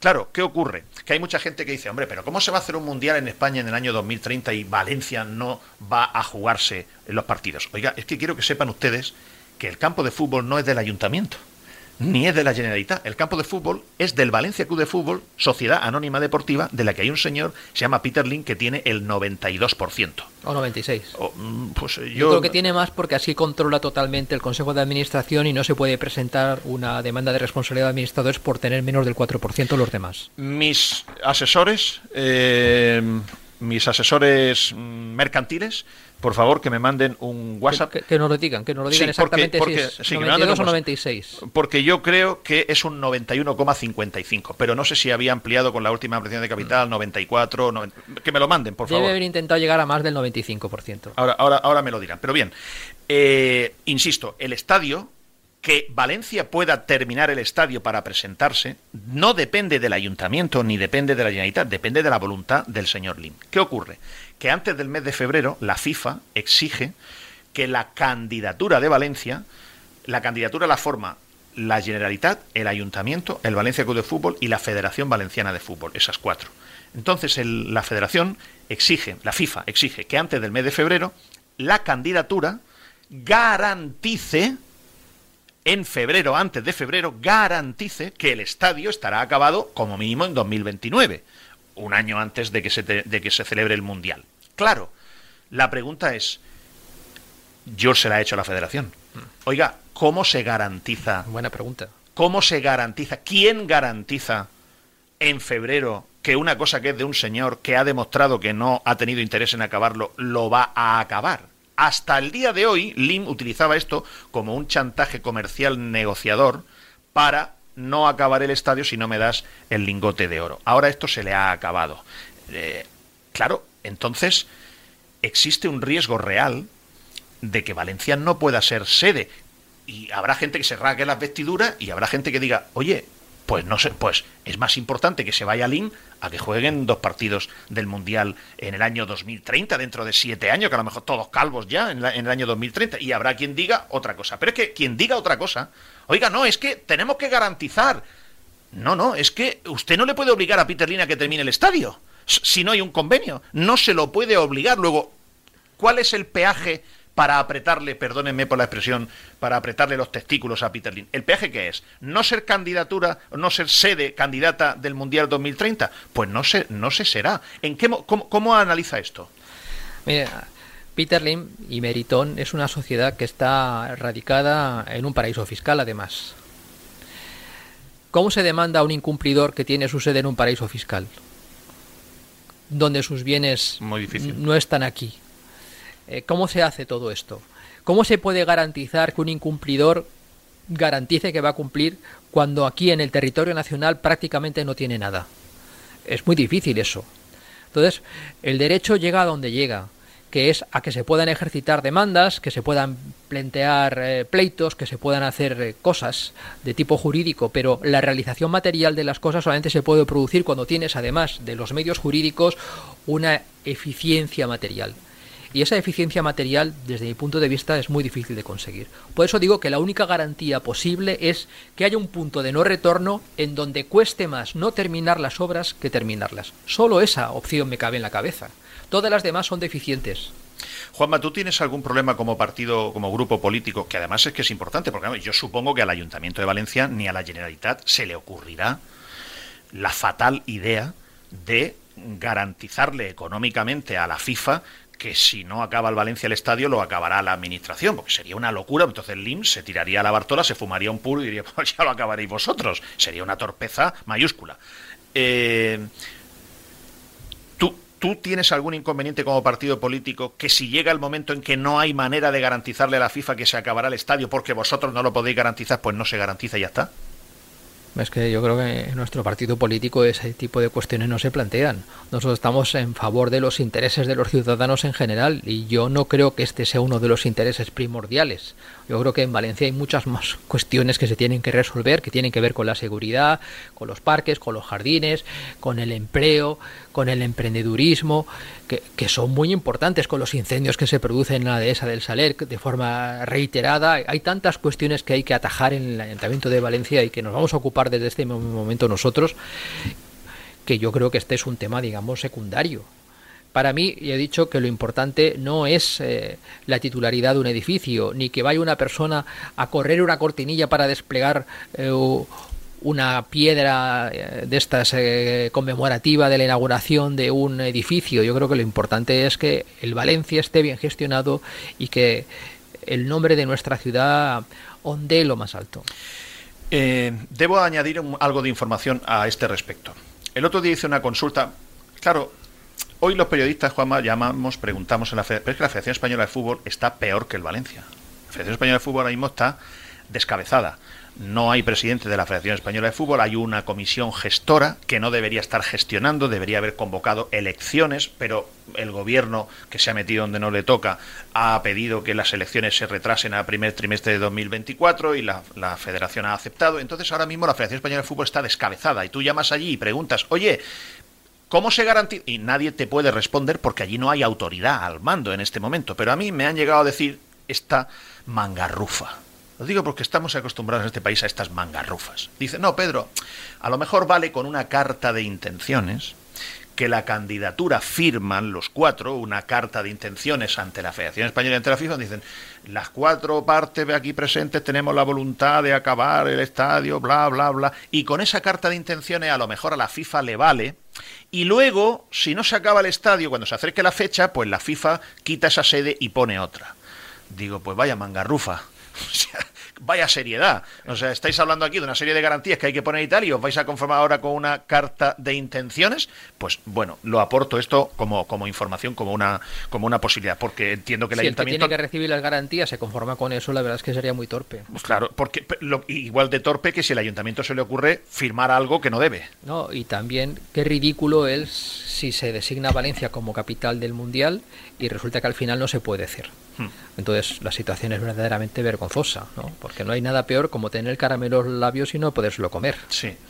Juanma, por mi parte, eh, he terminado todas las preguntas importantes que yo creo que te teníamos que hacer, yo en nombre de muchos aficionados del Valencia y muchos oyentes. Alex, ¿tú crees que se me olvida alguna? Bueno, yo quisiera preguntar, porque hay mucha gente que seguramente haya escuchado eh, tu reflexión al respecto de cuándo dar ese convenio. Y yo te quería preguntar materialmente, eh, en la práctica, eh, cómo sería ese punto donde Peter podría sería más costoso para él parar las obras que continuarlas, porque al final en, la afición, en el oyente que pueda estar escuchando, puede quedar la imagen de llegar un momento donde Lin puede parar las obras, no las acaba y a él no le cuesta nada, nada más de dinero porque el que continúa y el que lo tiene que pagar es el club, no él. Él se puede ir en cualquier momento. Entonces, en la práctica, ¿esto cómo se puede materializar? Pues cuando llegue un momento en que si termina las obras porque ya ha gastado tanto dinero, le conviene terminarlas porque entonces será cuando sus acciones se revalorizarán. Y si no, deja una obra medio hecha sin que las acciones se revaloricen. Por tanto, yo creo que es como cuando alguien es el promotor de un edificio. Llega un momento en que para evitar demandas y sobre todo para obtener la riqueza esperada tras la venta, le sea más interesante terminar la obra que dejarlo sin poner el último revestimiento. Pero ya claro, eso tiene que ser cuando uno ya ha invertido mucho. Porque si todavía no ha invertido casi nada o ha invertido muy poquito, ha invertido solamente el 10% del coste de la obra, pues a lo mejor todavía le puede interesar no terminarla. Pero llega un momento en donde el coste económico de no terminar es superior al de terminar. Y para mí ese creo que es el momento importante. Y eso es una valoración técnica, la tendrán que realizar arquitectos, ingenieros, economistas. Yo soy jurista, yo hasta ahí no soy capaz de llegar, pero sí que hay gente con conocimiento para saber cuándo llega un momento en donde el retorno es más costoso. Para mí lo importante, Juanma, es que la sartén por el mango la tiene el ayuntamiento. La sartén por el mango de darle esa recalificación la tiene el ayuntamiento. Y mientras el ayuntamiento, PP Vox, no estéis absolutamente seguros de que lo va a acabar, no tenéis ninguna obligación de por qué dárselo. Por lo tanto, la sartén por el mango, si de verdad no hay una engañifa, que es lo que primero que te he preguntado, mm, la sartén por el mango la tenéis vosotros. PP y Vox. Y en última instancia la tiene o PP o Vox, porque sin uno u otro, salvo que Compromís y SOE se, se, unieran al Partido Popular, no le pueden dar el convenio porque no hay 17 votos. Luego, resumiéndolo esto mucho, si tú no cambias de posición, Lin, perdón por la expresión, está jodido. Yo desde luego no voy a consentir que delante de mí se produzca ninguna engañifa. Pues con esa palabra nos quedamos. Y si tú, si, mm, pon una, turia, ¿tienes una turia? ¿Esa, ¿Tienes una turia? Ponla. No, no, no, es que esa frase que me ha dicho Juanma yo delante de mí no voy a consentir que se haga ninguna engañifa. Juanma, muchísimas gracias por haber venido. No sé si quieres añadir algo tú no, muchas gracias por haberme recibido aquí y me ha encantado poder debatir con vosotros y, además eh, que los oyentes pudieran también conocer nuestra opinión. Gracias, Juan Mabadenas. Muchísimas gracias. A vosotros. Las 4 de la tarde y 12 minutos. Esa turia que, me, que, me, que, la quiero... A ver, pues ábrela. A ver, ábrela, ábrela. Qué bien me suena, qué bien me sabe el programa de hoy. Gracias, Juanma. Gracias por tu visita. Las 4 de la tarde y 12 minutos. Un alto en el camino porque Rivera Salud Maderas Castillo. Hombre, Lim no va. ¿Qué quiere Lim? ¿Hacer un estadio de palets? No, hombre, no. De eso nada. Ni Juan Castillo le prestaría palets para que Peter Lim nos haga una engañifa. Maderas Castillo, Palés Juan Castillo, eh, Cerveza Asturia, Hospitales Rivera Salud, Barbera Peritos. De la mano de ellos estamos en Sin Ataduras, Radio Marca Valencia. En el Grupo Sanitario Rivera trabajamos hoy por la sanidad del mañana, por una atención sanitaria excelente, humana y sostenible. Nacimos hace más de 25 años para mejorar tu salud y bienestar, para demostrarte que tú estás en el centro de todo, convirtiéndonos así en un referente de la gestión sanitaria. Porque de la responsabilidad nace la confianza. Somos Rivera, somos salud responsable. Palets Castillo, número uno de la fabricación de palets con madera sostenible en España. Palets Castillo es uno de los cinco mayores productores de palets de Europa. Palets Castillo, empresa del sector del embalaje en madera con más de 90 años de historia y experiencia. Patrocinador oficial de los equipos femenino y masculino del Club Deportivo Soneja. Descúbrenos en paletscastillo.com y en el 964 13 27 27 en Soneja, Castellón. ¿Tienes un problema con tu seguro? ¿Necesitas asesoramiento con un siniestro con tu peritación? Relájate y llama a los profesionales. Llama a Barberá Peritaciones con más de 30 años de experiencia y un gran equipo de profesionales especialistas. Contacta con nosotros. Barberá Peritaciones en el 962 990 020 o en barberaperit.com. No fighting. No fighting. No fighting. Shakira, Shakira. I never really knew that she could dance like this. She. Las 4 de la tarde y 14 minutos estamos en el bonus track de Sin Ataduras de Radio Marca Valencia. Quiero responder a dos o tres preguntas de las que me hacéis eh, a través del 692511555, que eh, espero resolver la disputa esta tecnológica con WhatsApp, pero si no, ir por favor mandándome Telegram, que es lo mismo que WhatsApp, nada más que la verdad que funciona bastante mejor, pero como tenemos más utilizado todos WhatsApp, al mandarme un Telegram al 692511555, y ya sabéis que hay un canal que yo tengo abierto desde hace muchísimo tiempo, que es en Telegram.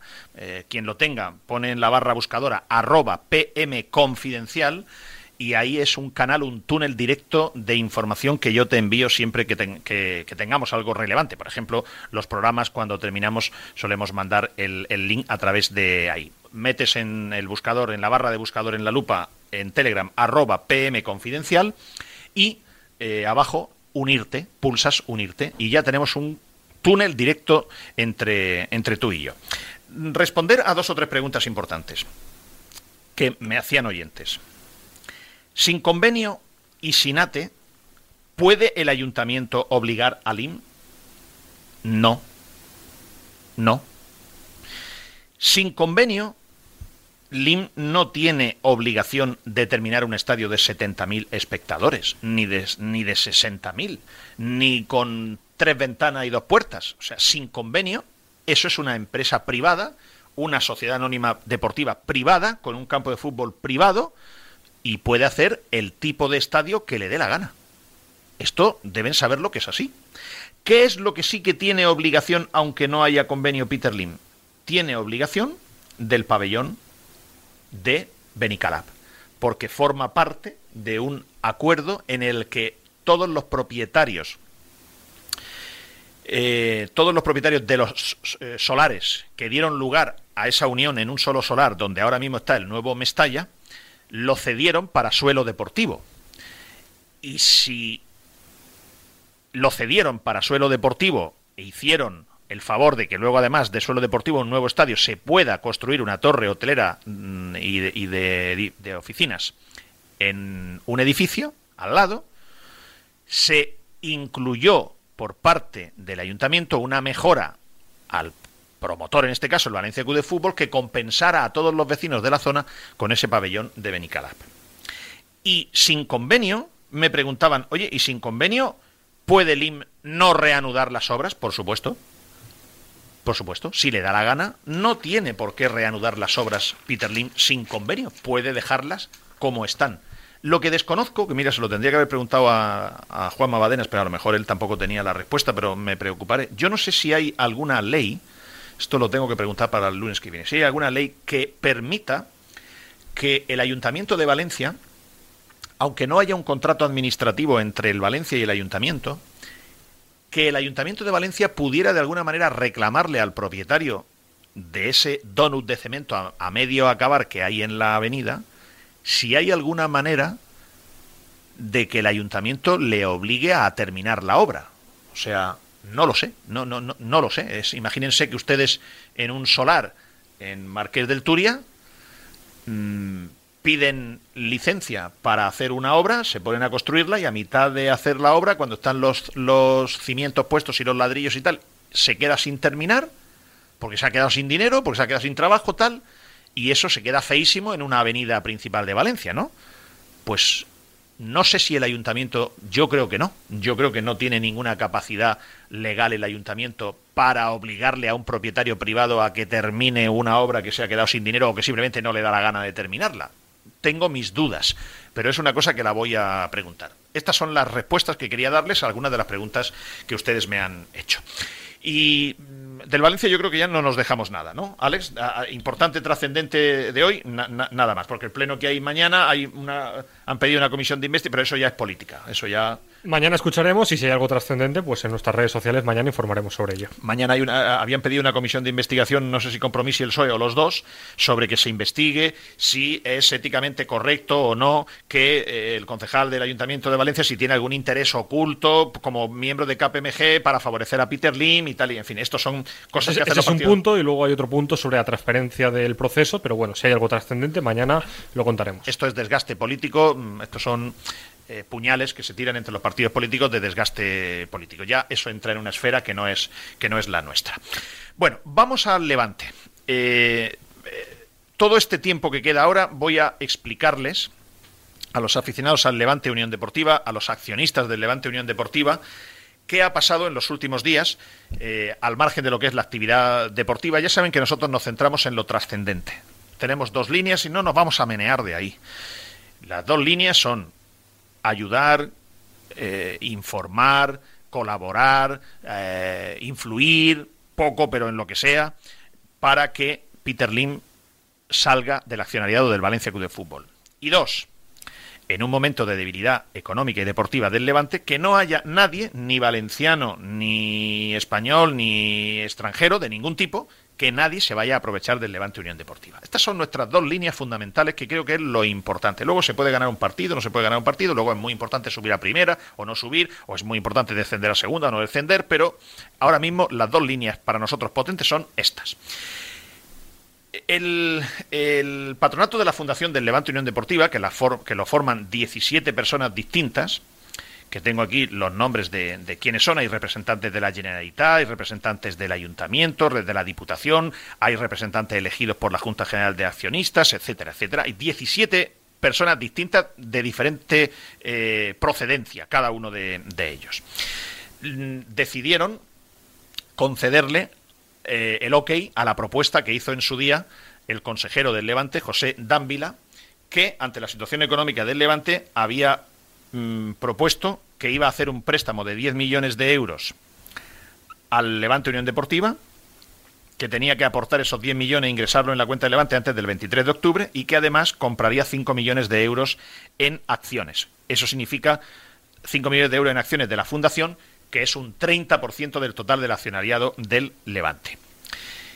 La primera pregunta es, ¿ha cumplido José Dávila con esto?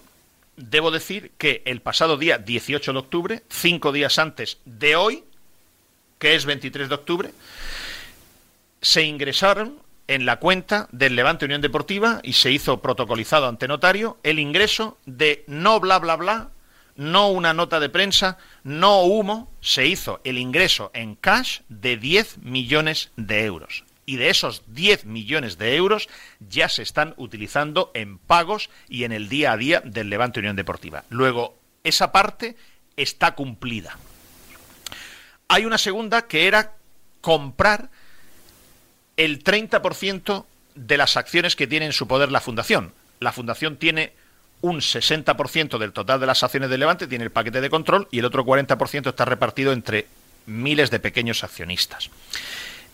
De ese 60% que tiene la Fundación, Danvila iba a comprar un 30% comprando las acciones a 150 euros, por 5 millones y pico de euros. Era la manera de tener una salvaguarda, de tener un cierto control de la propiedad del club, puesto que se estaba arriesgando a prestar 10 millones de euros con un interés moderado, pero que si el club no lo reflotan, podría tener riesgo de no recuperar esos 10 millones de euros. Y su, digamos, salvaguarda o garantía eran ese 30% de acciones. Bueno, pues esto no lo ha cumplido no ha comprado el 30% de las acciones de la Fundación por 5 millones de euros. Este era un dinero que estos 5 millones de euros, caso de haberlo hecho, se quedaban en la Fundación, no entraban, al menos de primeras, no entraban directamente a la caja del Levante. Y esto no se ha cumplido, pero no se ha cumplido no porque intencionadamente haya habido un incumplimiento, sino porque Dávila ha propuesto al patronato de la Fundación un cambio de esa primera propuesta. Que se está negociando este cambio, que ahora lo voy a explicar cuál es el cambio. Por eso digo que hoy era un programa complicado, porque tengo que traducir cosas complicadas, hacerlas masticables para ustedes. Voy a ver si lo consigo. Este cambio que ha propuesto Dávila y que yo voy a explicar ahora, hay un plazo de negociación que se ha aceptado hasta el día 30 de noviembre. Saben e insisto que mi preocupación, nuestra preocupación, es que no haya nadie que se aproveche del Levante Unión Deportiva y fundamental, quédense con esta idea, nadie que quiera por la puerta de atrás quedarse la mayoría accionarial del club por poco dinero. Esto para mí es lo fundamental. Vigilar que no haya ningún listo que en diferentes operaciones quiera quedarse por la puerta de atrás y con poco dinero la mayoría accionarial del Levante Unión Deportiva. El cambio que ha propuesto Dávila, ¿cuál es? El cambio es, en mi opinión, es peor para él, peor para Dávila. Creo que ustedes estarán de acuerdo conmigo ahora cuando yo les explique el cambio. El cambio es que en vez de prestar 10 millones, que ya los ha prestado y puesto, ya los ha puesto, están ya en la eh, cuenta, perdón, en la, mm, sí, en la cuenta bancaria del club, ampliar de 10 hasta un máximo de 20 millones de euros. De 10 hasta un máximo de 20 millones de euros. Que él, si hay necesidades de tesorería, llegaría a prestar, además de los 10, hasta otros 10 millones. Y no compraría el paquete de acciones del 30% del 60% que tiene la fundación. No compraría las acciones. en vez de no comprar las acciones, es decir, mejor dicho, en vez de comprar y tener ese 30% de acciones pagando a la fundación 5 millones, que no entra el dinero en la fundación, sino que entra, eh, eh, perdón, que no entra el dinero en el club, sino que entra en la fundación, Danvila ha propuesto, a cambio de ampliar su riesgo económico en el préstamo, de tener los derechos políticos del total de las acciones de la fundación. Es decir, tener la garantía de que gestiona y gobierna el club. No significa que se queda con el 60% de las acciones de la fundación, sino que la fundación apoya que sea Dánvila quien gestiona el club con la totalidad de su paquete accionarial, el 60%. Y ha añadido que como salvaguarda, en el caso de que hubiese necesidad futura de hacer una ampliación de capital, porque fuese necesario hacer una ampliación de capital, porque el club no sube a segunda división, porque no venden un jugador, porque van mal, etcétera, etcétera, en ese caso, que el dinero que él haya prestado sean 10, 12, 14, 15, 17, 18, hasta 20 millones de euros, caso de que haya una ampliación de capital, que ese dinero que él ha prestado se le conviertan en acciones, lo que se llama derecho de suscripción preferente. Esto es lo que él ha propuesto. En mi opinión, aquí hay y subyace desde el primer día, y esto es importante remarcarlo, aquí hay una idea primitiva de la primera propuesta que hizo Dávila al patronato del Consejo y esta segunda propuesta, que la idea primitiva es evitar que el Levante tenga un máximo accionista que sea Pepe Dávila, Vicente Boluda, un fondo chino, un fondo americano o quien sea. Lo que se está tratando, cuando posiblemente, esto que voy a explicar es importante que lo explique con tranquilidad, cuando posiblemente lo, lo trascendente para el Levante o lo más oportuno para el Levante en este momento sería, en vez de estar haciéndole préstamos, hacer una ampliación de capital de 30 millones de euros y que le entre dinero al Levante, eso sería lo que al Levante económicamente más le interesaría, pero si eso se hace, el Levante ya va a tener un dueño. Y cuando se hace una ampliación de capital, el dueño puede ser Dánvila, Boluda, o un fondo chino o un fondo americano.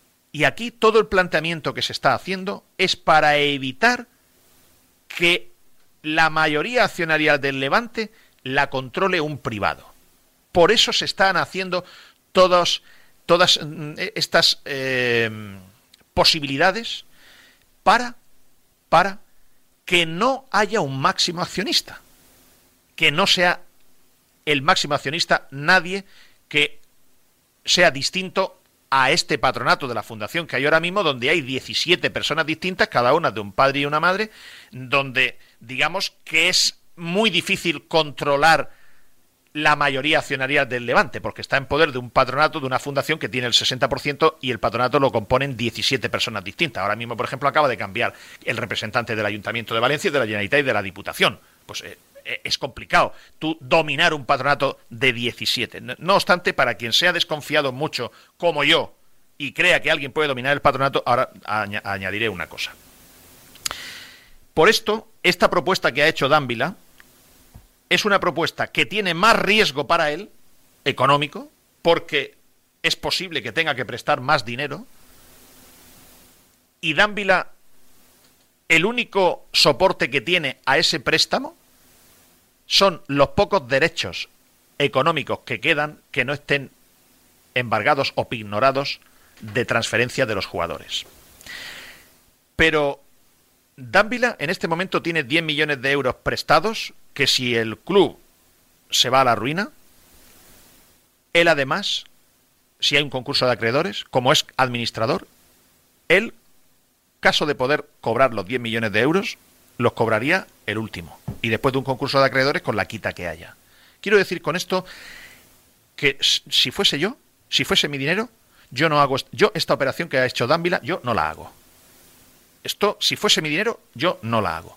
Porque él tiene más riesgo, pero tiene ahora más control en el sentido de la gobernanza del club.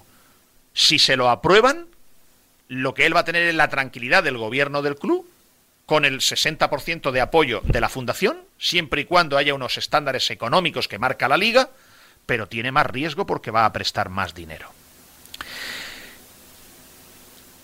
Les tengo que explicar por qué ha hecho este cambio y por qué va a seguramente tener que prestar más dinero. Esto, la explicación se la voy a dar de inmediato, el motivo económico. Pero quiero ir a lo importante.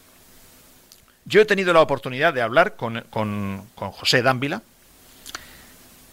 y creo que es importante que yo deje por escrito, por escrito quiero decir, dicho públicamente esto que voy a decir, que tengo autorización para poderlo decir. Lo que ocurre es que lo voy a decir yo en su nombre, pero lo que yo quiero es que lo diga él. Porque, hombre, ustedes saben que yo no diría esto si no me lo ha dicho él. Pero yo prefiero que, como ha venido aquí hoy Juan Mabadenas, lo diga él de su boca y se quede el corte aquí grabado. Pero como está en el extranjero durante varios días por motivos laborales, yo tengo una gran desconfianza porque no me fío ni de mi sombra. Y mi pregunta esta mañana ha sido, oye, ¿y tú no podías hacer intencionadamente descarrilar el club? Es decir, evidentemente, alguien que presta 10 millones de euros y se pone a gestionar un club con los problemas económicos que tiene el Levante, lo hace para sacar a flote al Levante, porque si no, el primero que se puede ver perjudicado es él por 10 millones de, euros que tiene prestados ya de entrada. Pero voy a ponerme a pensar en muy malo, voy a ser muy diablo. Este tío no llevará pensado descarrilar el tren, estrellar el club para que, si ha prestado 10 o 12 o 15 millones de euros, no se los puedan devolver y se los cambien por un paquete accionarial en una ampliación de capital? Y tratar de quedarse por la puerta de atrás con más del 51% del levante, claro, es verdad, se quedaría con un levante esquelético, hecho polvo, medio arruinado en segunda división o, o vete a saber dónde. Pero bueno, yo como soy muy mal pensado, yo he hecho esta pregunta. Y el señor, y tengo que decir que el señor Dávila, a golpe, muy contundente, pero esto yo quiero que lo diga él. Pero yo lo digo hoy porque quiero que conste.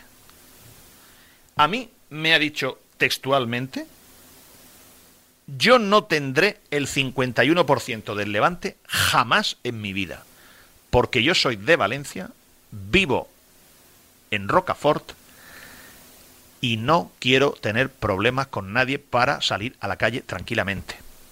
Cierro comillas. Esto para mí es un compromiso público del señor Dávila de que no está intentando hacer una mangarrufa para quedarse el club por detrás con cuatro duros. Ahora bien, esto lo debe decir él públicamente y la fundación debe, la fundación, que se cojan buenos asesores legales, pero la fundación debe legalmente aterrizar esto documentalmente para que así sea. Pero les vuelvo a decir una cosa, todo esto tiene una intención primitiva que es que no haya un dueño del levante. Un boluda, un dámbila, un valiente, un fondo chino de, valiente o de dámbila o de quien sea. Todo esto está pensado cuando seguramente lo que más le interesa al levante ahora mismo es, oye, aquí hacen falta 40 millones de euros, ampliación de capital. Muy bien y llega y hace una ampliación de capital. Y Danvila ha puesto ya 10 millones de euros. Pues ya se le convierten en 10 de 40 millones de euros. Y la gente viene y pone 5 o 6. Pero luego a lo mejor viene alguien de fuera, un americano, y pone los otros 24 y ya es el dueño del club. Al club se le ha resuelto el problema económico, pero a cambio de resolverse ese problema económico más rápido, el club ya es propiedad de X. Y esto es lo que se está intentando evitar. Y yo quiero explicar esto muy bien porque es el punto de origen principal para que la gente entienda por qué se están, la gente del Levante y del levantinismo entiendan por qué se están haciendo estas cosas. Yo desde luego les puedo decir que tengo toda la voluntad del mundo para estar aquí, ojo a visor, con la lupa puesta, para que no hagan ninguna mangarrufa. Y por eso he dicho públicamente esta frase que estoy autorizado a decir. Y ahora tengo que explicar por qué se ha hecho esta nueva propuesta del señor Dávila. Y la, la propuesta de, oye, en vez de 10, mm, voy a prestar de 10 a 20, redoblo mi riesgo, redoblo mi apuesta. Eso tiene una explicación, que les voy a explicar yo ahora mismo. Voy a tratar de hacerlo sencillo porque cuando hablamos de cantidad de refinanciaciones y tal, esto se hace difícil. Pero ah, si, si esto yo lo explico y lo entienden 50 personas, ya me doy por satisfecho. Si lo entienden 10, me doy por satisfecho. Si lo entienden 5.000, me doy por satisfecho. Si lo entiende una persona, ya he ganado algo. Antes no lo entendía nadie y ahora lo entiende una persona. Por eso lo voy a explicar. Miren, el Levante tiene una necesidad de, de, tesorería. ¿Qué significa tesorería? Significa que el Levante tiene a corto plazo, tiene pagos que hacer, vencimientos de deuda. ¿Qué es vencimientos de deuda? Porque si tú le has pedido un préstamo a X y tienes que pagarlo en X tiempo, pues tienes un vencimiento que tienes que cumplirlo. Por ejemplo, el Levante tenía un vencimiento del pasado mes de junio de dos millones y medio que tenía que haber pagado a Rothschild, que le ha prestado al Levante 60 millones de euros y estaba impagado. Esos dos millones y medio estaban impagados. Y así había y hay y va a haber más cosas. Por lo tanto, Dávila, que ha encargado una due diligence dentro del club para saber una fotografía lo más exacta y real posible del club y de las necesidades de tesorería, ha encargado una, eh, una due diligence, que yo también le preguntaré en su día, oye, pues tú no eras consejero del Levante, deberías tener claro, mega claro, puesto que eras consejero del Levante y aprobabas las cuentas del Levante, deberías tener claro las cuentas del Levante. Pero entiendo que en aquel momento él era consejero, pero no prestaba ni se jugaba su dinero. Ahora se juega 10 millones de euros. Que aquí hacer una nota de prensa es muy fácil, pero coger 10 millones de euros de tu bolsillo y meterlo en la cuenta del Levante y jugártelo, eso es bastante más complicado. Notas de prensa hacemos cualquiera. Entonces entiendo que ahora él quiera saber que no haya, que no haya ninguna, eh, ningún cabo suelto, que no salgan por ahí pufos de última hora y quiere una duedinía que están haciendo y la tienen hecha prácticamente terminada. Pero miren, el Levante, para que ustedes hagan una idea, yo les expliqué que el Levante tenía obligaciones de pago de deuda con de más 95 millones de euros y que al Levante le debían 27 eh, millones de euros. Había una deuda total aproximadamente de 68 millones de euros. Eso se reparte así. 30 EDR, EDR es Rothschild. Rothschild prestó al Levante 60 millones de euros en un préstamo que tenía un vencimiento a 12 años, 2020 a 2032, al 5,15%, que es un, tipo de interés bastante bueno.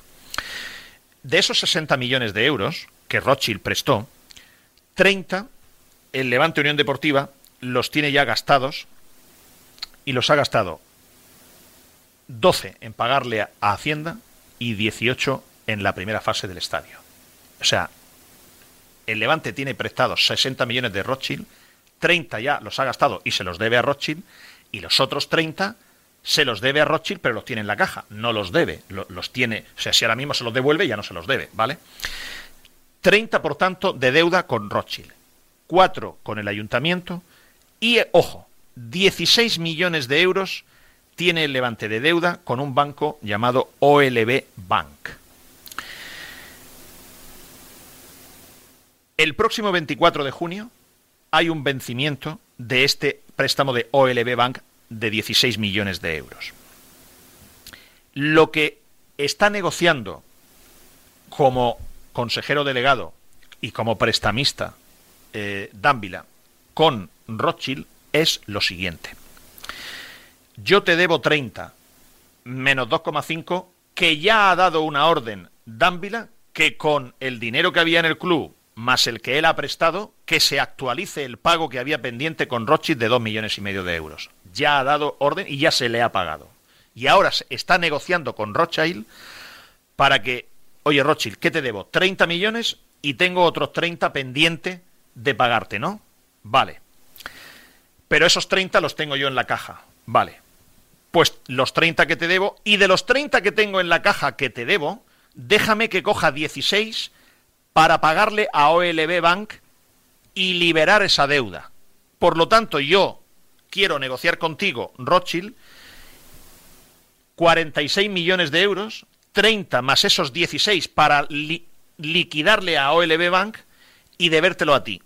30 más 16, 46 millones de euros. Y que me des dos años de carencia y que me amplíes el plazo para que yo te lo devuelva a 15 o 20 años. De manera que lo que se pretende es hacer una cuota anual máximo de 2 millones, entre 2 y 3 millones de euros anuales, que sea una cuota soportable aunque el club esté en segunda división los próximos 4 o 5 años. Ese es el motivo por el que Dávila ha propuesto, oye, aquí se pueden producir picos de tesorería, tensiones de tesorería mm, puntuales, y a lo mejor yo necesito en algún momento, además de los 10, poner 4 más, o 5 más, o 6 más. EDR, Rothschild, está ya cerca de dar el ok a esta operación, porque además fue... Rothschild llegó al Levante cuando mm, Dávila era consejero del Levante, llegó al Levante este préstamo de la mano de Dávila. Esto produciría un ahorro de unos 6 millones de euros en los próximos dos años aproximadamente si Rothschild logra, o sea, si, si el Levante logra que Rothschild acepte que lo que terminaba dentro de nueve años, en 2032, termine dentro de 15 o 20 años y, por lo tanto, la cuota será más barata. Hacer una cuota anual que pueda el Levante masticar aunque esté en segunda división. Todo esto, si el Levante subiera a primera división, se acaban todos estos problemas. Porque además les tengo que decir una cosa. En este momento, el verdadero dueño del Levante, y quiero que lo sepan, Rothschild, que tiene prestado 60 millones al Levante, de los cuales 30 gastado y 30 por gastar, hay una cláusula en el contrato que si se produce un cambio de propiedad de más del 50% de las acciones del Levante, Rothschild tiene derecho a ejecutar, es decir, a decirle al Levante, Levante, como aquí hay otro aquí hay otro propietario que yo no lo conozco, yo no sé quién es, yo no le he dado el préstamo a él, yo no me fío de él, yo no lo conozco, yo tengo derecho a que como hay un nuevo propietario, si quiero, te digo, oye, me debes 60 millones de euros, págamelos inmediatamente. Y si el Levante no los puede pagar, EDR, Rothschild, es el dueño del Levante Unión Deportiva. esto lo digo así con mucha crudeza para que se me entienda. Sin embargo, Dávila ha hecho negociaciones con Rothschild, al que ya conocía de sus negocios privados, para, primero, la cuota impagada, pagarla, segundo, aportar los 10 millones de euros en cash para que Rothschild vea que el gestor del Levante Unión Deportiva está poniendo dinero y comprometiéndose con la gestión del club. Y es la manera de ganarte la confianza y la credibilidad con Rothschild para que te haga esta operación y te ablande las condiciones. Mm, Alex, necesito, en el buen sentido de la palabra, utilizarte para que me digas si crees que lo que he explicado me he hecho entender. Yo, yo lo he entendido, yo sí, pero de todas formas, si ahora mismo gente que nos está escuchando, YouTube, Twitter, tiene alguna duda, la puedo hacer incluso ahora mismo y si no, para la próxima semana. Bien. Eh, otra cosa, hay otro problema de deuda a corto plazo con Gedesco. Gedesco tiene prestados al Levante 8 millones de euros a un tipo de interés leonino. De los 45, o sea, del total de la deuda que tiene el Levante, que yo he explicado que son 95 millones al 30 de junio del año pasado, menos, menos 27 eh, que le debían al Levante Unión Deportiva, 28, eh, perdón, menos 28 que le debían al Levante Unión Deportiva, 67 millones de euros del Levante. De esos 67 millones de euros que el Levante tiene de deuda realista, 8 millones se los debe a Gedesco. Gedesco tiene unas condiciones las que el Levante aceptó. O sea, yo digo leoninas porque están al 13 o 14% de interés anual. O sea, el Valencia, cuando las entidades bancarias no le quisieron prestar dinero el verano pasado, que me hace a mí mucha gracia, esto me hace a mí mucha gracia esto del Valencia, no, eh, eh ha dicho que nos, eh, que nos prestará, pero escúchame una cosa, ¿qué me estás contando? si el año pasado el Valencia necesitó tesorería y se tuvo que ir a Gedesco, que ir a Gedesco es ir, ir al dentista sin anestesia. Lo dijo Ime Báñez en la Junta de Accionistas, que para las eh, entidades, eh, eh, para los bancos el Valencia no, no, tenía credibilidad. Entonces, ¿qué me están vendiendo a mí? ¿Qué, voto, qué motos? Motos me venden a mí de no e, e, estos cebos infantiles que estuvieron lanzando estas salvas de humo que estuvieron lanzando en el Valencia la semana pasada de no las entidades financieras nos prestarán tanto y venderemos esto a Titlán más el dinero que tenemos en CVC más CaixaBank nos hará un, un ¿cómo, ¿cómo, fue un bridge loan préstamo puente. Un, préstamo puente. Cuando resulta que el verano pasado las entidades financieras le estuvieron diciendo al Valencia no te prestamos dinero porque ya vas al cuello. Y tuvieron que ir a morir a Gedesco a un tipo de interés de dos dígitos monstruoso. El Levante también. El Levante tiene una operación con Gedesco de 8 millones de euros al 13 o 14%. Y hay en este momento una discusión fuerte jurídica que no sé si va a acabar en los tribunales. Hay una discusión fuerte jurídica con Gedesco sobre este préstamo que el Levante está pidiendo que se refinancie y que se eh, baje las condiciones económicas. Pero Gedesco dice que este es el chocolate del oro, esto es lo que hay, esto es lo que firmamos, esto es lo que negociamos y no me bajo del burro. Pero Gedesco tiene también unos problemitas internos que ellos saben. Gedesco España tiene unos problemitas internos con el socio americano, yo de eso no me voy a extender, pero a mí lo que me preocupa, a mí me preocupa más el Levante que Gedesco.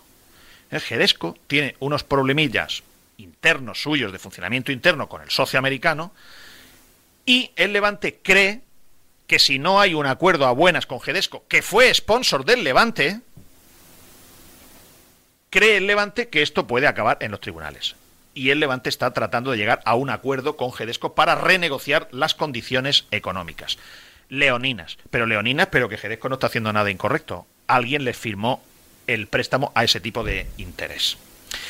Este es el motivo por el que este es el motivo por el que se ha hecho esta, este cambio de eh, planteamiento del que había inicialmente.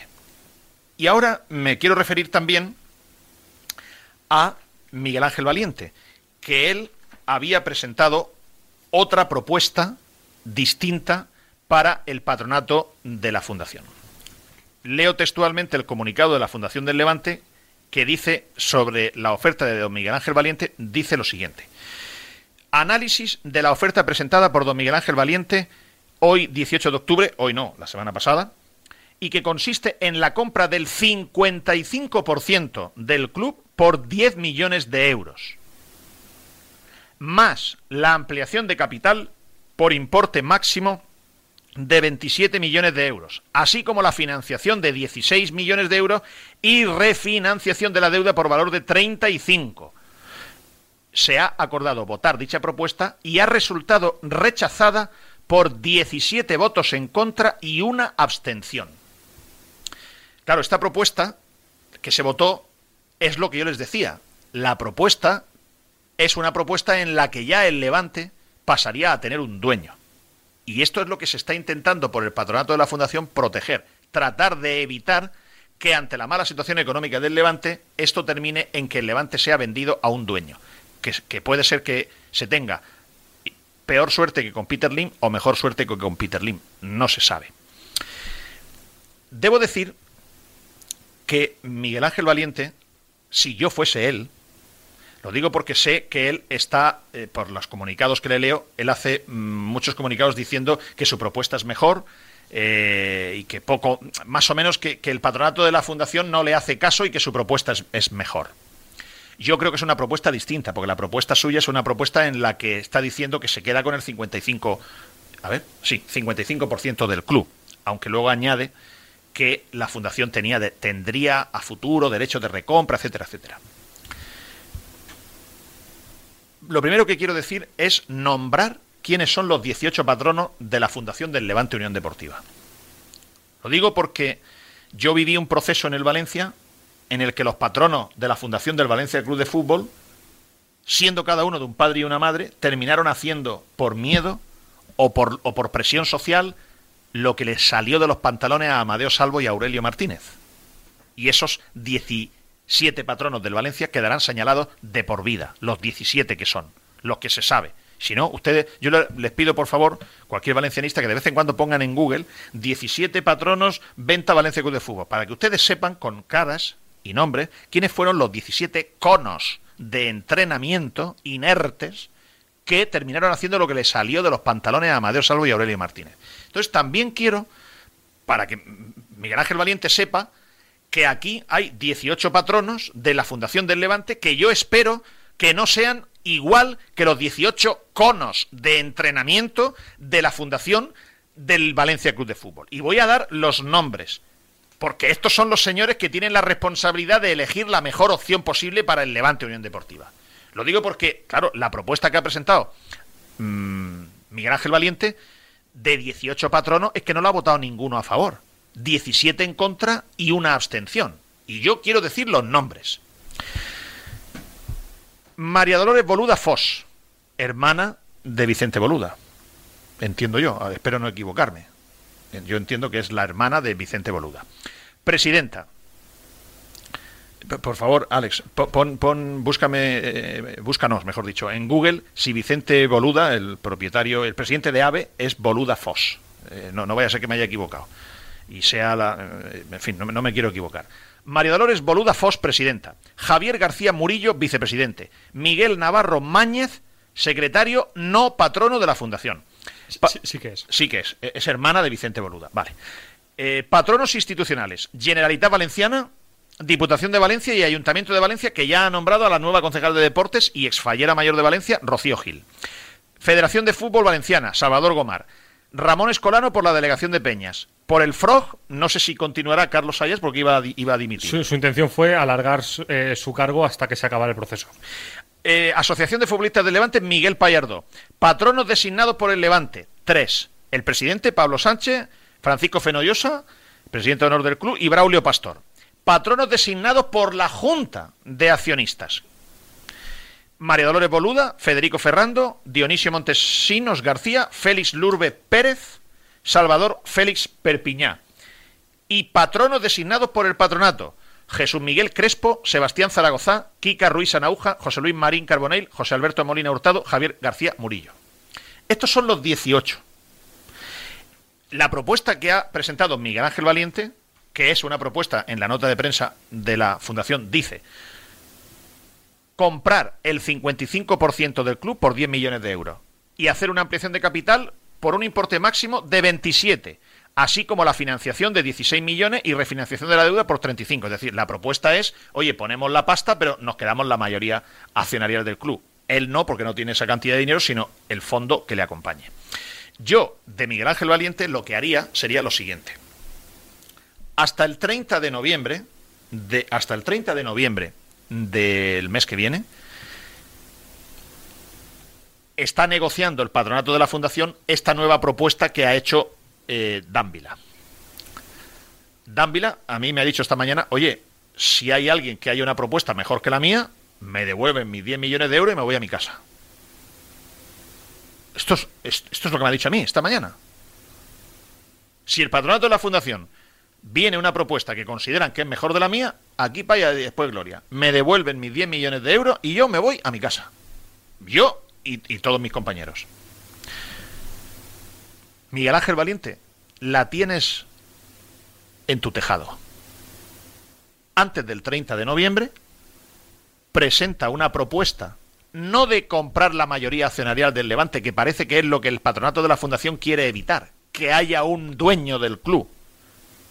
Si tienes una propuesta mejor que la de Dávila, ¿qué es mejor que la de Dávila? Pues oye, eh, en vez de prestar de 10 a 20, di de 10 a 25. En vez de prestarlo al 5,5%, di que lo presta al 4%. En vez de mm, tener, eh, me lo invento, derecho de suscripción preferente en caso de una ampliación de capital, pues di que te quedas con los derechos mm, económicos de los jugadores eh, que no estén hipotecados. No sé, eso ya no es mi tema. Pero la propuesta de Dávila es esta. Si Miguel Ángel Valiente tiene una propuesta mejor, que lo demuestre. Pero no vale. O sea, yo lo demostraría si de verdad yo tengo una propuesta mejor que la de Dávila, y yo soy Miguel Ángel Valiente, yo hago una rueda de prensa pública y me llevo allí el fondo de inversión y un señor representante del fondo de inversión, el nombre del fondo de inversión y un talón de lo que dice el fondo de inversión que va a poner y un notario que levante acta y que diga en este momento tenemos depositado en una cuenta abierta en el BBVA, en CaixaBank, no sé dónde está, a favor del Levante Unión Deportiva en el, en el minuto uno que se acepte nuestra propuesta. Lo que se llama una oferta vinculante. Pero no una nota de prensa de yo haré, yo pondré, yo, yo, yo. No. Una convocatoria pública de prensa con una propuesta mejor que la de Dávila, demostrando que está el dinero y quién lo pone con cara y ojos. Y eso el patronato no podrá no aceptar una propuesta mejor que la de Dávila. Ahora, no vale papelitos, no valen.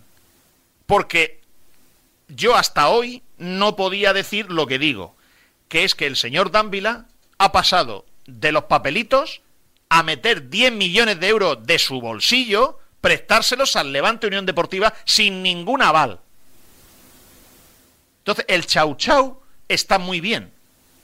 Pero cuando te tienes que meter la mano en el bolsillo, ya cuesta un poco más. Ya los alacranes, las pirañas, ya meten la mano en el bolsillo y como mínimo está tu mujer que dice, ¿a dónde vas? claro, enseguida, lógicamente tu mujer te dice, ¡eh! Ese es el pan de tus hijos. ¿Dónde vas tú a meter 10 millones de euros en el levante? ¿Qué dices? ¿Qué haces? Y entonces tienes que convencer a tu familia de que tú puedes meter 10 millones de euros. Entonces, el bla bla, es que yo ahora hago una nota de prensa y digo que mejoro la propuesta de Dávila, que tengo un inversor, que no sé cuántas, que tal, que viene Claudia Schiffer, que además viene acompañado de Josh Clooney, que además vamos a hacer una película nueva de Fast Furious y los beneficios van a ser para la Fundación del Levante. Y yo, yo, el papel yo lo, puedo adornar como me dé la gana. Ahora, si yo hago una rueda de prensa y está George Clooney, y está Claudia Schiffer, y está Tom Cruise, y está el, el calvo de Fast Furious, que no me acuerdo cómo se llama el actor y enseño el dinero y tengo un notario y hago una propuesta mejor que la de Dávila, no hay Dios que aguante que el patronato de la fundación diga que no a esa propuesta. Y desde luego, si por la parte que nos toca a nosotros, que somos poco, llegamos a la convicción clara con demostración, no con humo, con demostración de que la propuesta es mejor que la de Dávila, estará aquí el señor Dávila y le diremos, señor Dávila, ¿usted no se da cuenta que esta oferta es mejor que la suya? Pues sí. Bueno, pues entonces haz lo que dijiste. Recoge tus 10 millones y márchate a casa. Así es sencillo. Y oye, y Miguel Ángel Valiente tiene hasta el 30 de noviembre. No es de hoy para mañana. Y si lleva tanto tiempo trabajando, no tendrá esto arreglado. Eh, hoy es día 23. Quedan cinco semanas. Cinco semanas tiene Miguel Ángel Valiente. Si no, si no, de verdad, el Levante está en un momento que esto es para hombres. Esto es para hombres. Esto ya no es para charlatanes. Esto va en serio. Esto va de ponerlos. Esto no va de hacer notas de prensa y de darle me gusta a los tweets. Esto va de coger la pasta y jugártela. Con esto ponemos el punto final. No tengo ni tenemos mucho más que añadir. El lunes que viene, si Dios quiere, a las 3 de la tarde estamos aquí sin ataduras. Alex, ¿alguna cosa más que ordenes? Nada, vamos a ver lo que hace el Valencia esta noche en Mestalla y el lunes también lo analizamos, a ver si nos llevamos tres puntos hoy del estadio de Mestalla. Gracias por la atención que nos han prestado, se les quiere muchísimo. Si ustedes notan algo en el pecho, así, oye, me aprieta el pecho, somos Alex y yo que les estamos dando un abrazo, agradecidos porque nos escuchan. Hasta el lunes que viene. Pascu, muchas gracias, maestro. Adiós, buenas tardes.